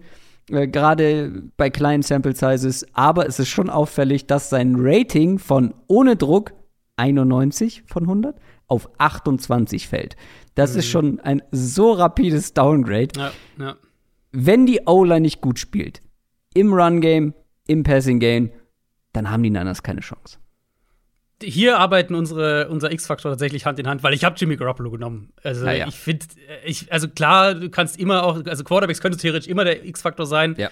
Ähm, man kann hier natürlich auch über Debo sprechen, über Bosa, über Warner, über Adams. Aber im Kern, wenn ich mir versuche, ähm, wenn ich versuche, mir diesen, den Film von diesem Spiel vorzustellen, dann erwarte ich, dass San Francisco den Ball am Boden bewegen kann, dass Rogers mehrere lange Scoring Drives auf der anderen Seite hinlegt und die Chance einfach, dass Rogers das Spiel wegwirft, ist einfach sehr gering. Ähm, mhm. Es ist natürlich alles sehr vereinfacht dargestellt, klar. Aber in dem Szenario wird es am Ende, glaube ich, darum gehen, ob Garoppolo eben diese drei, vier, fünf Big Plays anbringen kann. Oder ob er sie verfehlt. So wie es ja, also dieses Ende gegen Dallas, das kommt ja so überhaupt nur, weil Jimmy G einmal Ayuk tief, komplett offen, nicht trifft mhm. und dann diese Interception wirft, diese wirklich mhm. miese Interception. Um, ähm, und wir haben es gesagt, der ist nicht bei 100 Prozent. Insofern mal gucken, ob das dann in Green Bay im kalten Wetter noch mal mehr ein Faktor wird bei, se bei seinen Würfen. Ich glaube, die Niners haben eine Chance, das zu gewinnen. Dafür brauchen sie aber die beste Version von Jimmy Garoppolo. Und auf der anderen Seite sage ich, ich glaube, ich glaube, der, der, der Sechs-Punkte-Spread ist gerechtfertigt und es wird vielleicht sogar eher in Richtung 10 gehen, wenn sie halt schlechte Version von Jimmy Garoppolo kriegen. Und die Bandbreite bei ihm ist einfach relativ groß, abhängig von den Umständen, abhängig von dem, was drumherum passiert. Ähm, deswegen so, also ich mag dieses Niner-Team wirklich sehr und, und auch die Art und Weise, wie sie spielen, auf beiden Seiten des Balls. Aber du brauchst halt in den Playoffs, in diesen Spielen von deinem Quarterback diese drei, vier, fünf Big Plays. Selbst wenn das Support-System so gut funktioniert wie, wie bei den Niners. Ja, das muss dann, da müssen unsere X-Faktoren wirklich Hand in Hand gehen. Weil wenn der jetzt auch noch Druck bekommt, mit der Schulterverletzung, in dem kalten Wetter, wird nicht gut. Wird nicht gut. Ähm, ich habe trotzdem. Hast du noch was zur, zur Niners Offense? Eigentlich haben wir da genug besprochen, Mm. oder? Ja, ich würde dir vielleicht in einem Punkt dir leicht widersprechen, was du vorhin kurz angedeutet hattest. Die, die Packers haben Devondre Campbell als äh, auf, auf Linebacker. Das ist nicht so schlecht. Also ich glaube, da gäbe es Teams, die noch mal deutlich Das stimmt. wackeliger daherkommen, sozusagen. Ja, ich habe die Packers ähm, immer noch in der Mitte des Feldes anfällig ähm, abgespeichert. Das Ding ist, ich habe auch gesehen, dass er eine ganz gute Saison in Coverage spielt bisher. Trotzdem hatte Kittel 92 Yards im letzten Ja. Spiel. Äh, Kannst du dich immer, also das ist ja auch die, der, Und Debo Der Samuel Punkt ist mit noch mal denen- wieder, äh, hat Genau. sich noch mal entwickelt auch. genau, ich meine, Kittel war ja jetzt gegen Dallas, war ja, ja kaum ein Faktor im, im Passspiel zumindest. Ich meine, er ist immer ein Faktor als Blocker, ähm, aber war jetzt im Passspiel nicht so der, der präsente Faktor, aber das muss halt nichts heißen für das Spiel jetzt. Manchmal ist es halt Genau. Ayuk, manchmal ist es Kittel, manchmal ist es äh, Debo Samuel. Das macht ja die Offense auch aus. Ich habe trotzdem noch mal, um vielleicht auch den 49ers ein bisschen Hoffnung zu geben, ein Zitat dabei und du musst erraten, von wem es ist. Okay. Da alle trainieren, alle vorbereitet sind, wird es schwer, eine Inactive-Liste vor dem Divisional Playoff Game zu machen. Das macht nie Spaß. Du hast eine komplette Saison gespielt und jetzt musst du gesunde Spieler für dieses Spiel außen vor lassen. Aber das sind Probleme, die man haben will. Das kann ja dann nur von Kyle Shanahan kommen, wenn du es so framest. Falsch. Ah. Bei wem trifft das denn zu, dass die ganzen Spieler Also es trifft bei den? Packers zu, aber hast du dich gerade die Einleitung gesagt, äh, um den Packers Mut, äh, um den Niners Mut zu machen? Richtig, das Zitat ist nämlich von Mike McCarthy. Vor der Ah, Divisional Round vor zehn verstehe. Jahren, 2011, Okay. gegen die Giants. Und was ist passiert? Obwohl man große Hoffnung hatte, obwohl die ganzen. Spieler, alle die wichtigen Spieler auch wieder zurückgekommen sind, in der O-Line ähm, vor allem auch. Und was ist passiert? Man ist direkt ausgeschieden, nachdem man eine Bye-Week hatte. Ja. Gegen die Sehr Giants. gut, sehr gut um die Ecke äh, gedacht, ja. Das, Oder? Äh, das stimmt. Ja, also das, das war auch natürlich das Spiel, auf das ich vorhin angespielt hatte. Die, ähm, diese sechs Punkte finde ich sehr viel. Ich, also dafür halte ich zu viel von, von diesem Niners-Team. Mhm. Ich denke trotzdem, dass Green Bay das gewinnt, weil ich einfach denke, dass die Niners Defense diese Offense nicht so in den Griff kriegt, wie sie es bräuchten, um es zu gewinnen. Ja, ich gehe da in eine ähn- ähnliche Richtung. Ich werde die 49ers nicht ausschließen, weil ich habe irgendwie, hier gehe ich nach dem Kopf, weil auch hier sagt mein Bauch, Außenseiter so ein bisschen. Ich kann mir auch hier ein Szenario vorstellen, wo diese 49ers Offense, wo Shannon einfach Ja, einen zu guten klar. Plan hat und Garoppolo okay genug spielt, um das zu gewinnen. Aber auf dem Papier sind die Packers das für mich klar bessere Team, jetzt auch noch mit den Rückkehrern in der O-Line, in der Defense. Ich gehe hier auch mit den Packers.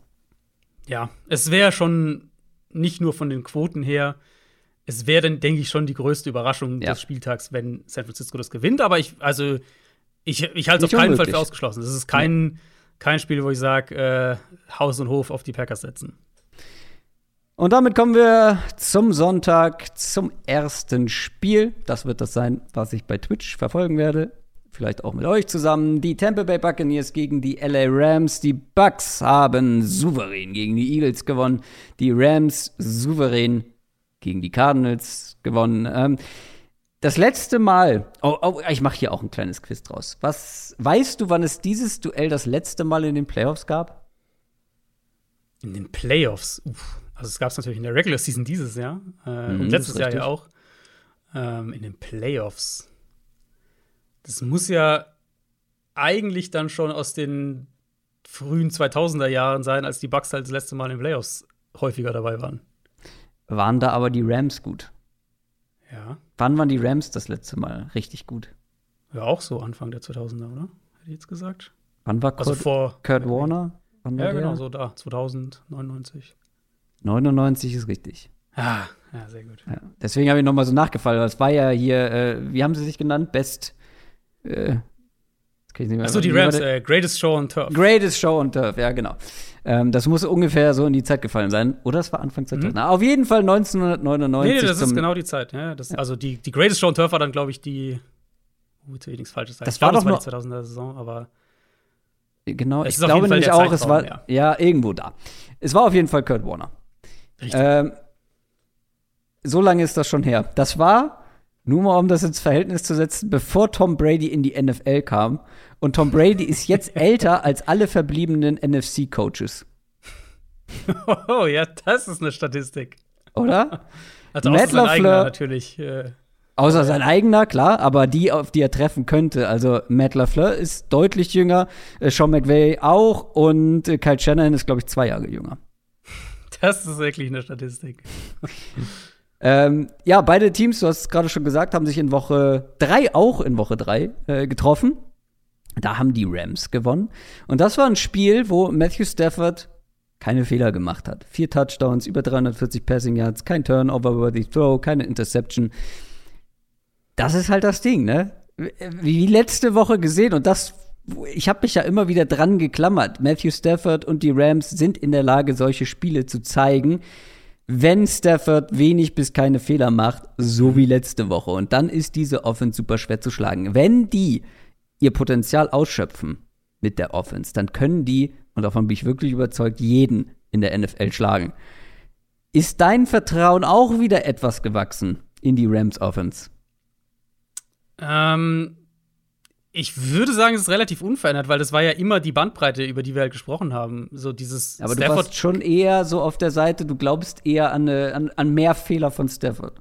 Also sagen wir mal so, ich, ich denke jetzt nicht mehr oder weniger, dass er in dem Spiel jetzt gut oder schlecht spielt. Das, insofern hat sich halt relativ wenig verändert, weil dass er diese guten Spiele haben kann, das war, glaube ich, immer, äh, das, das haben wir ja nie hinterfragt, das war ja immer klar, das Ja. hat man ja oft gesehen dieses Jahr. Genauso wie halt, dass er die schlechten Spiele haben kann. Und dann, Ja. wenn wir ins, also ins Matchup einsteigen, ähm, es gibt halt einen re- relativ klaren Punkt, glaube ich, wo man ansetzen kann, und das ist halt einfach die Line of Scrimmage. Gegen Arizona jetzt auch wieder, da hatten die Rams relativ leichtes Spiel. Ähm, es waren insgesamt, weißt du, wie viele Dropbacks es waren, die Stafford unter Druck stand in dem Spiel? Vier. Vier, richtig. Ähm, Ich bei denen sah er dann nicht mal richtig gut aus, muss man auch sagen. Aber vier Ja. Dropbacks, das ist natürlich, ja, damit hast du keinen großen Impact aufs Spiel als Defense. Die Bucks hatten jetzt mit dieser Eagles-Line schon auch ein paar Probleme, ähm, haben da relativ wenig gewonnen, was sicher, also natürlich auch zum Teil an der Eagles-Line lag. Man muss auch bedenken, ähm, dass jetzt das erste Spiel zurück war von Shaq Barrett, von äh, Lavonte David, von JPP, glaube ich, ja auch das erste Mal jetzt wieder gespielt.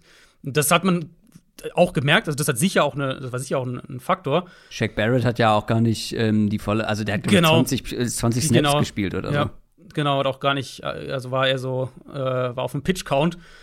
Wenn sie eine Chance haben wollen, diese Rams Offense zu stoppen und dann im Endeffekt das schlechte Stafford-Spiel zu provozieren, dann müssen in meinen Augen die vier vorne, also JPP, Barrett, Sue, wieder wer, in welchen Kombinationen auch immer dann genau, ähm, die müssen die Line of Scrimmage gewinnen gegen eine gute Rams-Line. Und darauf komme ich bei McVay und ein Stück weit auch bei Shanahan immer wieder zurück. Diese Offense funktioniert nur dann wirklich, wenn die Line gut ist, wenn die O-Line gut ist. Ähm, und das lässt sich auch auf Stafford dann in dem Fall erweitern, der große Probleme hatte dieses Jahr, wenn er unter Druck kam, ohne dass er geblitzt wurde. Und da hatten wir ja auch vor dem, vor dem Cardinals-Spiel drüber gesprochen, dass Arizona halt nicht die Line of Scrimmage verlieren darf. Genau das ist dann deutlich passiert, sowohl was den Pass Rush angeht, als auch was die Run-Defense angeht. Und da sind die Bucks natürlich schon nochmal ein anderes Matchup. Ähm, jetzt, was das Run-Game angeht, in dem Spiel in Woche 3, da konnten die Rams den Ball nicht wirklich laufen. Stafford stand auch bei über 30 Prozent von seinen Dropbacks unter Druck. Das müssen sie nochmal höher schrauben, glaube ich, die, die, die Bucks. Also sie müssen ihn, ich nenne jetzt mal einfach eine Zahl, so bei 35 Prozent oder mehr unter Druck setzen und Ja. den Run stoppen. Und das ist, glaube ich, die elementare Säule für Tampa Bay, um, um auf der Seite des Balls ähm, das Spiel mitgewinnen zu können. Die Frage ist halt, wie sie das angehen, weil ich habe die Bucks immer noch als ein Team, eine Defense abgespeichert mit Todd Bowles, die gerne aggressiv ist, die halt gerne Mhm, blitzt. Und du mhm, hast es eben schon gesagt, ich habe mir genau die gleichen Punkte aufgeschrieben, deswegen wusste ich auch ganz genau, unter wie viel, äh, bei wie vielen Plays mit Stafford unter Druck stand letzte Woche. Ähm, weil er, und das kann man vergleichen mit Brady auf der anderen Seite, beide sind tatsächlich mit die besten Quarterbacks gegen Blitze. Und die Bucks blitzen die immer noch so gerne? Was glaubst du, werden die sich hier anpassen? Blitzen die jetzt weniger, um Es das halt na- eben zu ja. verhindern? Es ist eine andere Defense. Es ist nicht mehr diese extreme Okay. Man-Coverage-Blitzing-Defense, die wir teilweise auch schon von, von Todd Bowles auch in Tampa gesehen haben. Ähm, Letztes Jahr ja vor allem. Genau, letztes Jahr auch vor allem. Was ich auch schon, ich bin auch noch mal da zu dem Spiel zurückgegangen, zu dem, zu dem ersten Duell zwischen den beiden in der Saison. Die Bucks haben da einiges an Man-Coverage schon auch gespielt, aber primär Zone. Ähm, mhm. Primär auch Too-High-Strukturen, also Middle of the Field Open, kein, keine Single-High-Defense. Haben auch im Pass-Rush viel durchgemixt, mal den, den Drei-Mann-Rush gebracht. Schon auch ein bisschen geblitzt, aber es, ich fand, also mein, mein primärer Takeaway aus dem Spiel war, dass sie sehr variabel spielen wollten, offensichtlich. Und wahrscheinlich eben auch, um zu gucken, wie sie Stafford aus dem Konzept bringen können, letztlich. Die Bucks sind schlagbar in Coverage, gerade was die Cornerbacks angeht. Murphy Bunting im Slot, Carlton Davis, Jamal Dean. Ähm, wenn wir da das Matchup 1 gegen 1 dagegen legen mit den Rams Receivern, da sind die Rams auf jeden Fall besser als diese Gruppe aktuell. Deswegen, wenn Tampa Man Coverage spielt, glaube ich, gibt es klare Matchups für, ähm, für LA, wo sie auch angreifen können. Aber auch das machen sie weniger dieses Jahr insgesamt betrachtet. Und meine Vermutung ist, dass Tampa Bay hier auch wieder eher flexibel antreten oder auftreten will. Eben mehr Zone Coverage spielen, bisschen weniger blitzen, weil du damit sowieso Stafford und McVay auch in die Karten halt spielst, das hast du ja gerade gesagt. Und stattdessen eher situativ blitzen und dafür generell mehr Leute in Coverage droppen, droppen mehr Cover 2, mehr Cover 4 spielen. Ähm, wie, was sie auch, also das machen sie halt auch mehr dieses Jahr. Und ich glaube, das wird hier doch auch, auch ihr Ansatz sein. Zum einen, weil es einfach dieses Mismatch gibt zwischen ihren Coverspielern und den Rams Receivern. Aber auch, weil ich denke, dass es immer noch einen klaren Hebel gibt, wie du die Rams Offense am ehesten vor Probleme stellst. Und das ist zum einen mhm. die Big Plays verhindern und es ist die Line of Scrimmage gewinnen. Und das ist letztlich das kritische Matchup für mich. Deswegen ähm, glaube ich, es fängt wirklich für Tampa Bay an der Front an. Und ich erwarte eigentlich kein Spiel, wo sie jetzt so total aggressiv auf einmal werden, weil das würde in meinen Augen aus, aus, aus Matchup-Sicht auch wenig Sinn ergeben. Aber es ist ein Duell an der Line auf absolutem Top-Niveau, weil beide Gruppen gehören ja zu den besten äh, jeweils in der NFL. Mhm. Und das kann man eigentlich auch über die andere Seite sagen. Auch da sollte es ein Duell an der Line auf Top-Niveau geben. Ähm, beide Fronts zum Beispiel sind ja mit die besten gegen den Run. Es war generell kein Run-Spiel in Woche 3. Ja. Die Rams hatten 3,7 ja. Yards pro Versuch und die Bucks sogar nur 2,7. Mhm. Es gibt bei den Bucks aber höchstwahrscheinlich einen großen Nachteil und das ist, ist der Ausfall von Tristan Wirfs. Das mhm. war ja, ja, richtige Posse da im letzten Spiel. Er hat sich ja. verletzt, ähm, kam dann noch mal zurück für einen Play, konnte kaum stehen, wurde direkt geschlagen. Jetzt wurde er in einem Walking Boot, wo wir uns immer noch nicht geeinigt haben, was das deutsche Wort dafür ist, gesehen. Es ist nicht ausgeschlossen, dass er spielt, aber ich habe meine Zweifel. Und mhm. Aaron hat auch gesagt, äh, wenn sie heute trainiert hätten, also heute Mittwoch, mhm. dann hätte er nicht trainiert. Also, ja.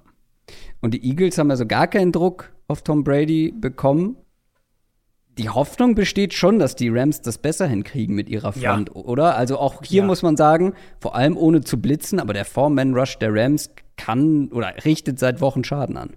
Ja, also ganz klar. Ähm, ich meine, was die Eagles halt gemacht haben, gerade ja früh im Spiel, war ja auch genau das, was wir befürchtet hatten, so ein bisschen aus ihrer Sicht, dass sie sehr sehr soft, sehr eindimensional in ihren Coverages waren und, und Brady die halt schrittweise auseinandergenommen hat. Hm. Ähm, Rams werden das sicher anders spielen und da kommt dann auch die Receiver-Thematik wieder ins Spiel. Ich vermute, wir bekommen viel Jalen Ramsey gegen Mike Evans outside. Klar, die, die Rams sind grundsätzlich erstmal eine Zone-Defense, also du kannst schon auch ein Stück weit Evans dann sicher wegbewegen von, von Ramsey, aber das wird sicher auch das Matchup sein, was die, was die Rams häufiger versuchen werden zu bekommen. Und dann aggressiver in ihren, in ihren Zone-Coverage sein, als was die Eagles machen. Viel mehr Post-Snap-Rotation, um Brady dazu zu bringen, den Ball länger zu halten. Und dann eben hat er nicht mehr die drei Receiver, die Separation kreieren, sondern er hat Evans. Und der wäre dann immer ein Mismatch, wenn er halt nicht gegen Ramsey steht, ja. Aber ehrlicherweise erwarte ich hier viel Gronk und ich erwarte viel Giovanni Bernard und vielleicht Leonard Fournette, wenn der, der wird ja wahrscheinlich wieder spielen können. Ähm, also viele Pässe, Titans, mhm. Running Backs. Vielleicht auch einiges an 12 Personnel, was, was Arians ja an sich schon auch ganz gerne spielt. Ähm, ja, also mich würde es nicht schocken, wenn am Ende, aus, wenn wir aus dem Spiel rausgehen und die, die meisten Targets aus Bucks Sicht hatten äh, Gronk und einer der Running Backs. Wenn wir jetzt im Hinterkopf behalten, dass beide Teams am Boden vielleicht eher verhalten sein könnten, erwartest du ein Spiel durch die Luft, was dann entschieden wird davon, welcher Quarterback macht weniger Fehler, wer macht mehr Big Plays, wer bewegt den Ball konstanter, hm. ähm, welches Team geht dann auch vielleicht als erstes vom Running Game weg, wenn es nicht funktioniert. Ähm, was glaubst du, wie sich das, wie sich das darstellt dann in den Offenses? Ja, ist spannend, weil beide Headcoaches eigentlich in die Kategorie fallen, dass sie den Ball laufen wollen. Ja. Bei McVay haben wir da ja auch schon aufgeschrieben, ja. Genau, ja, äh, haben wir da ja auch schon drüber gesprochen, so dass es halt für ihn ein, ein Kernteil der, der seiner Offensidentität einfach ist. Und bei Arians ist es ja kein Geheimnis, dass er den Ball auch gerne laufen will. Ähm, ja, vor allem bei den äh, Early Downs. Genau, genau. Deswegen, ich vermute, wir werden, das Spiel wird anfangen und beide werden erstmal einiges an, an Runs drin haben. Letztlich denke ich, dass beide den Ball nicht wahnsinnig gut laufen können und dass sie dann auch mehr und mehr davon weggehen. Und, und das kann ja teilweise auch einfach heißen, dass du, also so ein Pass zu Leonard Fournette in die Flat ist ja manchmal einfach nur der Ersatz fürs Run-Game. Oder ja. der Screen von den Rams zu, zum Tight End ist der Ersatz fürs, also so, dass wir eher in die Richtung mhm. ähm, tendieren. Und ja, dann muss man halt bei, bei den Bucks wirklich gucken, wenn Worths nicht spielen kann, Ryan Jensen, der Center, ist auch angeschlagen. Ähm, Stimmt. Sarah Grayson ist auch immer noch angeschlagen. Perriman ist angeschlagen. Wie die Offense überhaupt personell aussieht und wie limitiert sie dann aus der Richtung sind. Ja, denen fehlen wirklich ein, zwei Spieler. Godwin nicht zu vergessen, natürlich. Genau. Wollen wir zu den X-Faktoren kommen? Mhm. Meiner ist hier ähm, ganz simpel und, und stumpf will ich es nicht nennen, aber so wie bei dir, Jimmy Garoppolo, ist es bei mir Matthew Stafford für dieses ja. Spiel. Ich bin nicht dran vorbeigekommen, weil für mich ist es ganz einfach. Wenn er seine Performance auch nur ansatzweise von letzter Woche wiederholen kann, glaube ich, dass sie gewinnen. Mit diesen mhm. Waffen im Passing Game, mit dieser O-Line, wenn er wenig bis gar keine Fehler macht, gewinnen sie. Wenn er wieder Fehler macht und wirklich wieder diese haarsträubenden Interceptions dabei hat, die Turnover dabei hat, dann glaube ich, verlieren sie. Und das ist für mich der Inbegriff eines X-Faktors, wenn ich das erwarte, ähm, dass das wirklich so schwarz und weiß ist. Ich kann mir nämlich wirklich nicht vorstellen, ich glaube, dieses Spiel wird zu eng, als dass sowas dann keinen Unterschied macht. Also beispielsweise ja, Matthew Stafford ja. spielt über weite Strecken vielleicht ein okayes Spiel, aber hat halt ein, zwei von diesen Interceptions dabei, mhm. dass die Rams das dann trotzdem gewinnen. Ich erwarte das dann ähm, zu eng, das Spiel dafür, um das dann wieder auszugleichen. Deswegen ist er für mich ganz klar der X-Faktor. Ja, bin ich froh, dass du ihn genommen hast, weil ich hatte hier auch überlegt, ihn zu nehmen, aber ich hatte Garoppolo schon bei den Niners, ja, da wollte ja. ich nicht auch noch Stafford bei den Rams nehmen. Aber ist natürlich, also ist ja im Prinzip die gleiche Argumentationslinie wie, genau. äh, wie, Stafford, wie, wie Garoppolo bei mir. Wen hast du denn? Ich habe Gronk genommen. Ähm, mhm. Eben aus den Gründen, die wir gerade besprochen haben. Evans denke ich, kann nicht der Mittelpunkt im Gameplan der Bucks sein. Zumindest müssen sie damit rechnen, dass die Rams, wenn sie, wenn sie Ramsey gegen Evans stellen, ihn dann schon häufiger auch neutralisieren können. Gronk wäre dann derjenige, der die Big Plays machen muss. Der, ähm, der First Downs kreieren muss, der, der ein Mismatch auch ist gegen die Linebacker, gegen die Safeties, wo ich auch gedacht hätte, dass Arizona noch viel mehr Schaden anrichten kann, eigentlich in dem Spiel.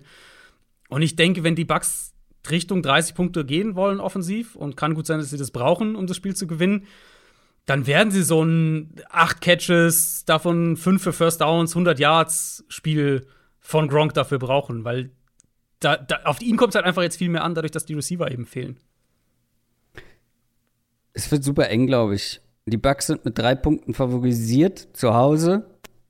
Das ist ein Coinflip-Spiel für mich ähm, was mhm. viel dann vom Spielverlauf abhängt von Matthew Stafford in meinen Augen.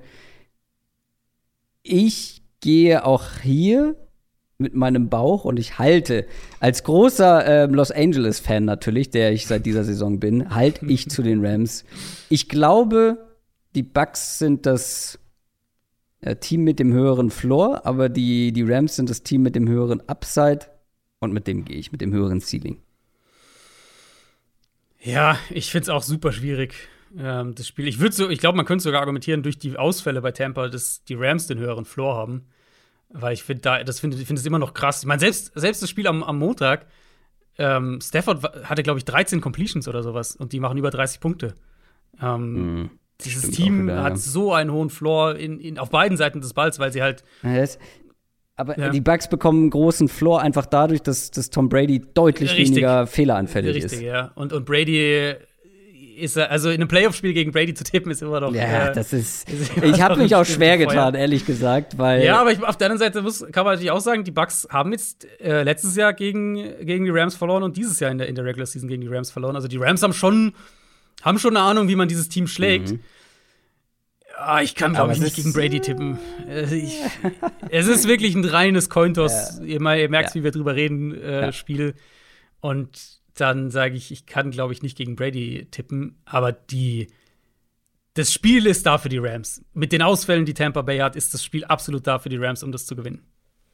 Absolut. Ich habe mega Bock auf dieses Spiel und das kann man auch über das letzte Spiel sagen, denn ja, das Beste vielleicht zum Schluss um 0.30 Uhr, Montag, in der Nacht auf Montag. Chiefs gegen Bills. Die Buffalo Bills sehr, sehr eindrucksvoll gegen die Patriots gewonnen und die Chiefs auch eindrucksvoll und ungefährdet gegen die Steelers durchgesetzt. Es ist das Rematch vom AFC Title Game letztes Jahr. Es ist das Rematch aus Woche 5. Letztes Jahr, wir erinnern uns, haben die Chiefs gewonnen und deshalb den Super Bowl erreicht. Dieses Jahr in der Regular Season haben die Bills gewonnen. Zwei Teams mit wirklich sehr überzeugenden Performances in der Wildcard-Runde. Die Bills haben einfach mit jedem Drive einen Touchdown erzielt. Es war das nahezu perfekte Game. Ja. Besser konntest du es nicht machen. Und bei den Chiefs ist tatsächlich irgendwann im Arrowhead äh, das Feuerwerksmaterial ausgegangen, weil sie so viele Touchdowns gemacht haben. Ähm, ich weiß nicht, ob du es gesehen hattest, da kam irgendwann die Meldung. Mm, ja, Ähm, wir, Das, sind, wir äh, sind aus mit, mit, ja. mit hier mit Feuerwerk. Ähm, tut uns leid, unsere Offense ist zu gut. Also, das waren wirklich sehr beeindruckende Auftritte, aber beide Offenses, vor allem auch dieses Jahr, auf und ab gewesen. Also, beide Offenses hatten auch schlechtere Phasen. Die wichtigste Frage für mich, und vielleicht mache ich von deiner Antwort auch äh, zu einem gewissen Teil meinen Tipp abhängig. Welcher Offense vertraust du mehr in diesem Spiel? Mm, wahrscheinlich den Bills aktuell. Aha. Ähm, die Steelers haben es, fangen wir mal, du hast jetzt die Bills gesagt, über die sprechen wir natürlich auch noch ausführlich, aber ich würde gerne mit den, mit den Chiefs anfangen, weil bei den Bills ist nicht nur die Offense gut gewesen, äh, vor allem in den letzten Wochen, sondern auch die Defense. Und die Steelers, finde ich, haben es Mahomes ja auch relativ einfach gemacht. Ja. Ähm, wir haben ja darüber gesprochen mit, mit ähm, Single High Safety und ähm, wie nennst du es immer so schön? Two-Shell, ähm, äh, na, Du meinst, äh, du meinst, also du meinst, dass ein Safety tief quasi steht, also äh, Nee, äh, wär ja- sind ja zwei quasi. Genau, also dass Mahomes deutlich mehr Probleme gegen zwei Genau, Safeties hat, Genau. äh, die tief stehen, im Vergleich zu eben den ähm, Single-Safety-Formationen. Und Kelsey stellt sich nach dem Spiel hin und sagt trocken, ja, sie haben viel Single-High-Safety gespielt und deutlich aggressiver. ähm, Ja, und Mahomes hat ja. das halt einfach auseinandergenommen. Aber die Bills-Defense ist ja was ganz anderes Mhm. und tritt auch ganz anders auf und ist vor allem in brutal guter Form. ja. Auffällig, nämlich im ersten Spiel in Woche 5, ähm, die haben Mahomes nicht ein einziges Mal geblitzt. Mhm. Zwar auch nicht mega häufig unter Druck gesetzt, aber trotzdem, Mahomes hatte kein besonders gutes Spiel. Die Chiefs Offense hatte vier Turnover insgesamt. Die Bills Defense wird es ihm nicht so leicht machen und Ja. wird vor allem die Performance aus Woche 5 zu wiederholen.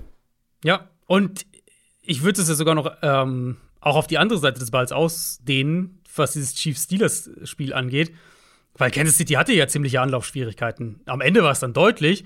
Aber die ersten fünf Drive der Chiefs waren Punt, Punt, Interception, Punt und dann der Fumble, den, den Watt zum Touchdown zurückgetragen hat. Ja, stimmt. Und ich meine, das sind fünf Drives. Normalerweise hast du nicht viel mehr als, als fünf, sechs Drives in einer Halbzeit. Ähm, aber wenn der Gegner halt den Ball überhaupt nicht bewegt, so wie Pittsburgh in dem Spiel, dann kommt halt sowas dabei raus, wo sie acht Drives in der ersten Hälfte hatten, die Chiefs. Und klar, wenn du halt Kansas City immer und immer und immer wieder eine neue Chance gibst, ja, irgendwann kommt dann halt die Qualität der Offense durch. Und so war es ja hier auch. Aber im Endeffekt, das Spiel wurde auch deshalb deutlich, weil Kansas City's Offense den Ball so oft gekriegt hat. Darauf können sie sich hier natürlich nicht verlassen diese Woche. Und ähm, genau, und dann wird es eine völlig andere Defense sein. Wir hatten das ja vor dem Steelers-Spiel, hatte ich das ja schon mal ähm, so ein bisschen verglichen eben mit dem, mit dem Broncos-Spiel in Woche 18 versus was halt gegen Pittsburgh kommt, wo ich ja gesagt habe, ja, Pittsburgh spielt halt eigentlich die Art Defense, die ihnen mehr entgegenkommt. Eben viel Single High, blitzen einigermaßen viel und so weiter, ähm, rotieren jetzt auch nicht so mega viel nach dem Snap. Die Bills halt komplett anders. Und da erwarte ich vom Gameplan her auch ähnliches, was sie in Woche 5 gegen Kansas City gespielt haben. Weil dieses Duell mhm. zwischen den beiden, das, das, das, das baut sich ja jetzt schon seit Jahren eigentlich so auf. Ne? Wir hatten es letztes Jahr ja auch in der Regular Season, dann hatten wir es letztes Jahr im Championship Game natürlich. Ähm, und Buffalo zeigt da ja eine relativ klare Tendenz, wie sie das spielen wollen. Ähm, war in Woche 5 dann auch so. Fast ausschließlich eben die Two High Shells gespielt vorm Snap. Middle of the Field Open Coverage Strukturen quasi eben, also du hast gesagt, eben, haben nicht geblitzt, eben im Pass Rush relativ eindimensional gewesen. Und dann Mahomes wirklich gezwungen, geduldig underneath zu spielen. Und er hatte eine Completion in dem Spiel über mehr als 20 Yards. Ich habe die vorhin auch mhm. äh, auf, auf Twitter gepostet. Das waren 26 Yards zu Nicole Hartman. Und dafür hat es dann auch einen perfekten Holdshot von Mahomes gebraucht gegen eine Cover 2, also wo es perfekt halt zwischen dem Corner und dem Safety platziert. Super wenige von diesen, was wir von Kansas City gewohnt sind, diese Crosser von Kelsey und Hill, die funktioniert haben, weil Buffalo mhm. das eben mit den Linebackern auch sehr, sehr gut abgedeckt hat. Und ja, ich vermute, dass sie das hier auch so spielen, weil sie werden sagen, wir denken nicht, dass ihr bereit seid, Kansas City, den Ball gegen uns 30 Mal zu laufen. Und wir denken außerdem, selbst wenn ihr das macht, dass ihr damit nicht genug Schaden anrichtet, dass ihr in puncto Scoring mithalten könnt. Deswegen, es wird, es, oder die Gefahr aus, aus Chiefs Sicht, glaube ich, ist, dass es ähm, so ein bisschen so ein, so, ein, äh, so ein Rückblick auf diese holprige Phase dieser Saison wird. Als Defenses, die halt konsequent so gespielt haben, mit der entsprechenden Qualität dann eben auch, die Buffalo ja selbst ohne Davis White immer noch hat, gerade mit dem Safety-Duo. Und das wird eine, das wird eine Geduldpro Geduldsprobe werden für, für Kansas City. Ist halt nur die Frage, ob sie die Zeit für Geduld haben. Genau. Ähm, ja. Wir kommen gleich zu der, zu der Offense auf der anderen Seite, die auch in guter Form ist. Eine Sache noch zu der Chiefs Offense. Jarek McKinnon scheint plötzlich ein Thema zu sein und ähm, ja.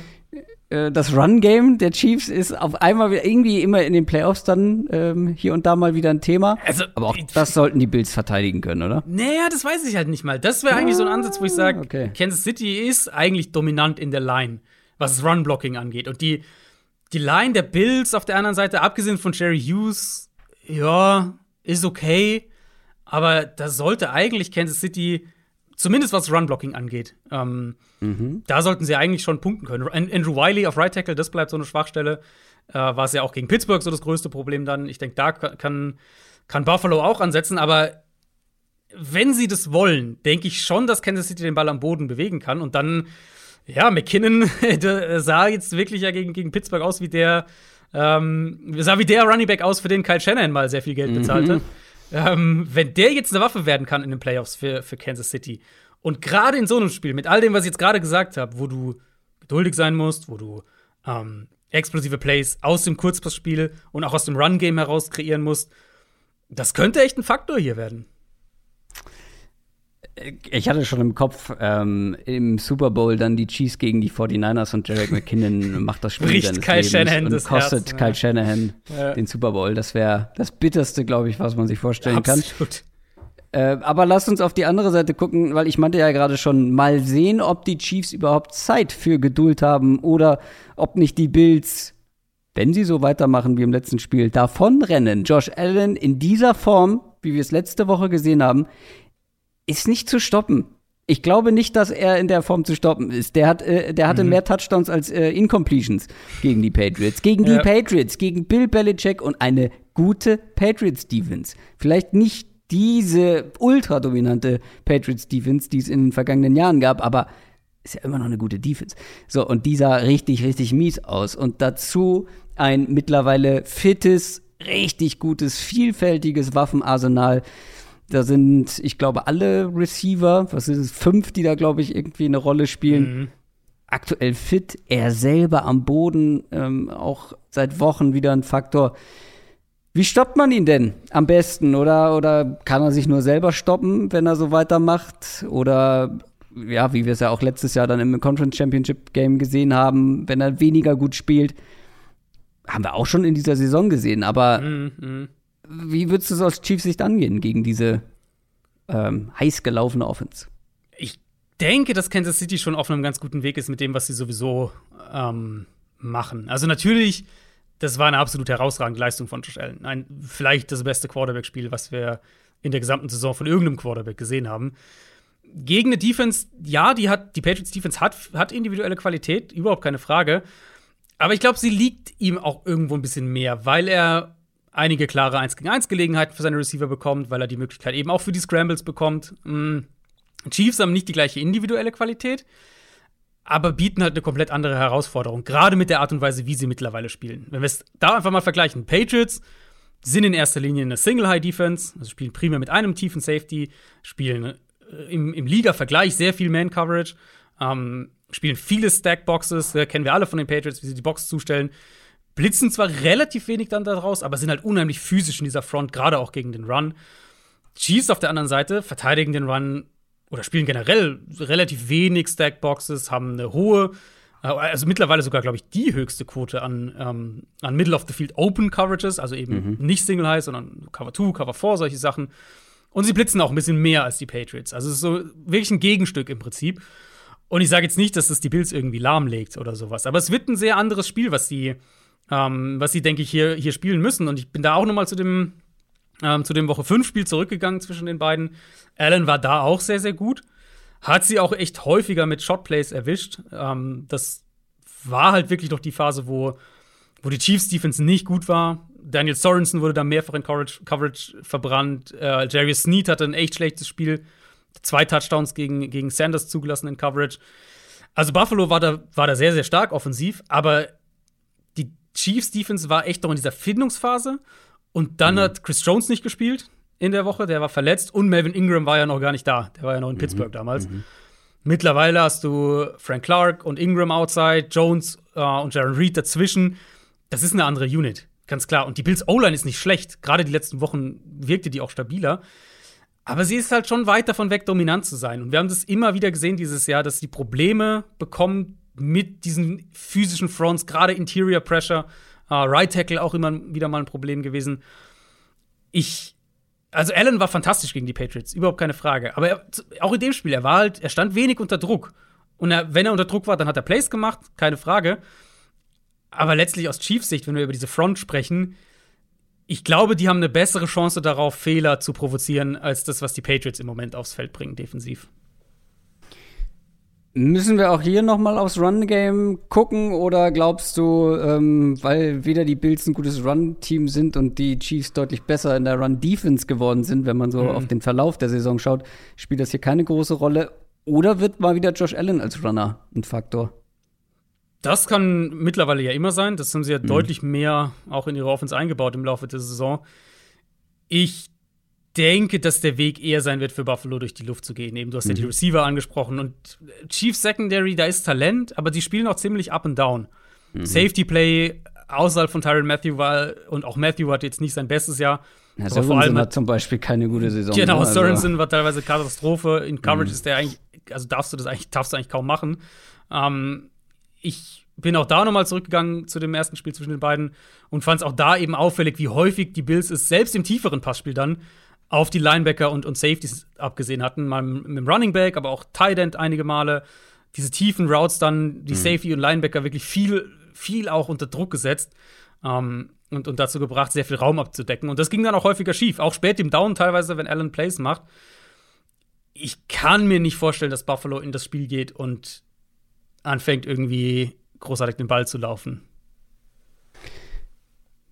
Mach doch du mal deinen X-Faktor zuerst, weil ich habe einen, der ist so verkopft. Ich kann mir nicht vorstellen, dass du den gleichen hast. okay, nee, wenn er so verkopft ist, dann nicht, weil ich habe äh, Travis Kelsey hier. Ja, ja. Für mich genommen. Nee, das ist ich, nicht verkopft. Aber ich habe ich hab einen guten Konterpart für Travis ja, Kelsey. Sehr gut, okay. Ja. ja, also Gedankengang ist ja, äh, habe ich ja im Prinzip schon, schon angerissen. Man kann hier nicht davon ausgehen, dass die Chiefs sonderlich viel Erfolg im Downfield-Passing-Game haben.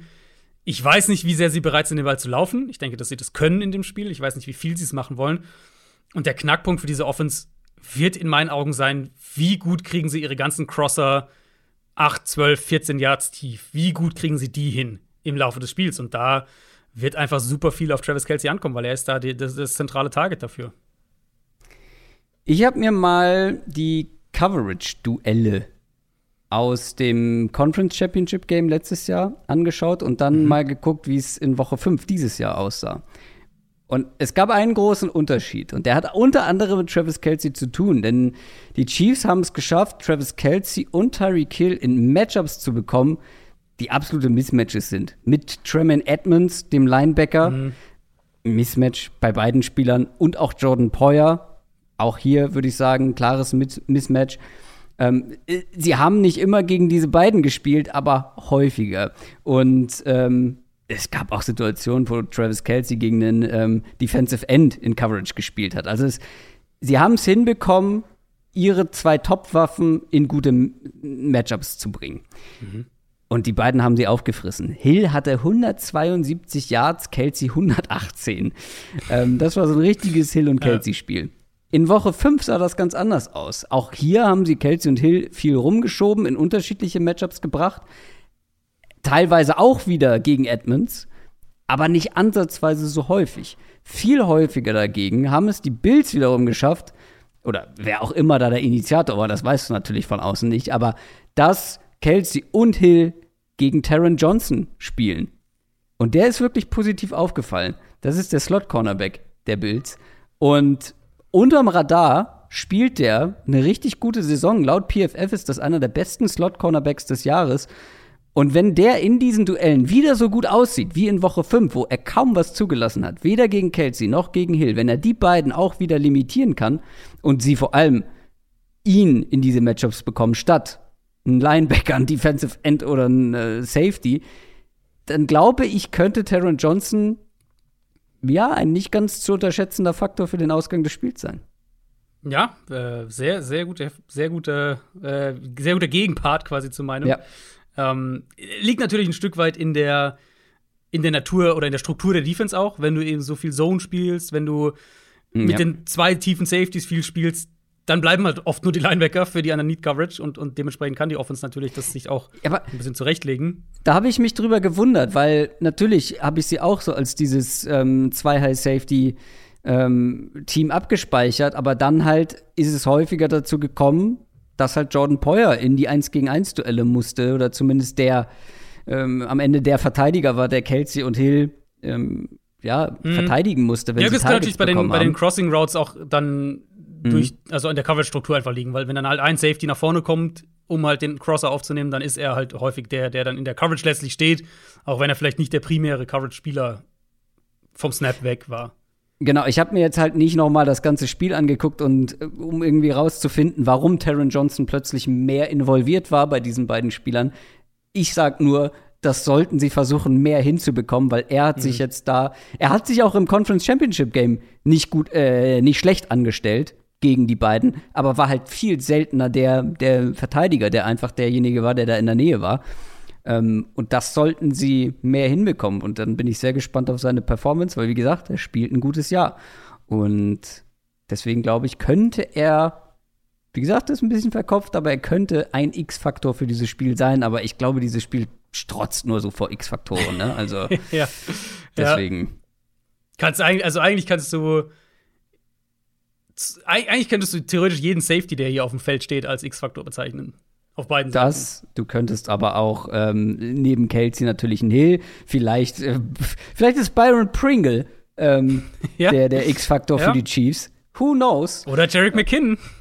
Jarek McKinn, vielleicht ist das Cole Beasley-Spiel. Wir wissen es nicht. Es ist wirklich, das kann in alle Richtungen gehen. Ähm, ich sag mal so: Vor den Playoffs wurde ich ähm, ich glaube, bei Twitch in einem Stream gefragt, was ist denn jetzt mein Super Bowl-Tipp? Und da habe ich gesagt, ich halte an meinem Tipp von vor der Saison fest. Chiefs gegen Packers war das. Ich habe extra nochmal nachgeguckt. So steht es zumindest in meiner Prediction-Folge oder in den Notizen für die Prediction-Folge. Chiefs gegen Packers. Ähm, ich fand jetzt aber die Bills-Performance so beeindruckend, mhm. dass ich insofern zumindest umschwenke und sage, die Bills schmeißen die Chiefs raus. Ja, in die Tendenz bin ich auch unterwegs. Äh Dafür muss einiges passen, gar keine ja. Frage. Äh, dafür brauchen sie auch diese, diese super Leistung von der Defense, weil wir wissen alle, zu was diese Chiefs Offense in der Lage ist, auch wenn es dieses Jahr hier und da mal ein bisschen gehakt hat. Aber ich finde, in dieser Form, wie sie in den letzten Wochen jetzt, es ist ja nicht so, dass nur das Patriots-Spiel gut war. Es waren ja auch Wochen davor, gerade die Defense war Wochen davor schon gut. Mhm. In dieser Form sind sie für mich das kompletteste Team der Liga. Ja, äh, also wenn sie so spielen, ist es schwer dagegen zu argumentieren. Es ist so ein bisschen wie das Brady-Ding. Es ist schwer gegen Andy Reid und Patrick Mahomes in den Playoffs, in einem Playoff-Heimspiel auch noch Mhm. Und ich tippen. gehe gegen beide. Das ist, Ja, äh, weiter, ja. ist wahrscheinlich grob fahrlässig, aber mein Gott, wer nicht Ja, wagt, der nicht gewinnt. Also ich, so eindrucksvoll das dann am Ende war, oder so deutlich, sagen wir so, sagen wir es so, so deutlich das am Ende war, ähm, der, der, das Spiel gegen Pittsburgh. Äh, zum einen ist Pittsburgh natürlich kein Vergleich zu diesem Bills-Team.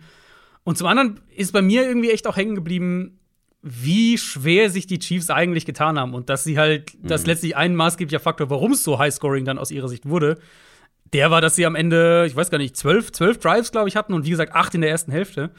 Ähm, und jetzt kommt halt wieder so eine Defense, die genau das provozieren will, womit Mahomes zwischendurch in der Saison so große Probleme hatte. Und ich, ja, ich tendiere auch zu Buffalo.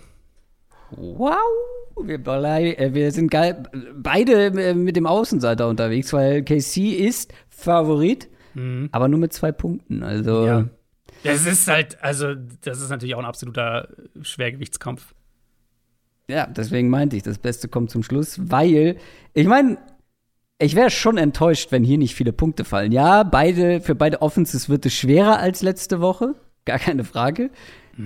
Aber es sind halt beide Teams, wie gesagt, das eine Team äh, hat gerade die Feuerwerkskörper verknallt und äh, das andere Team hat bei jedem Nur verdammten Drive einen Touchdown gemacht. Ja. Ich wäre sehr enttäuscht, wenn, oh, das wäre so schön ein Shootout zwischen diesen beiden Mannschaften und dann am Ende ah, weiß nicht, wer soll denn am Ende das Spiel für die Bills entscheiden?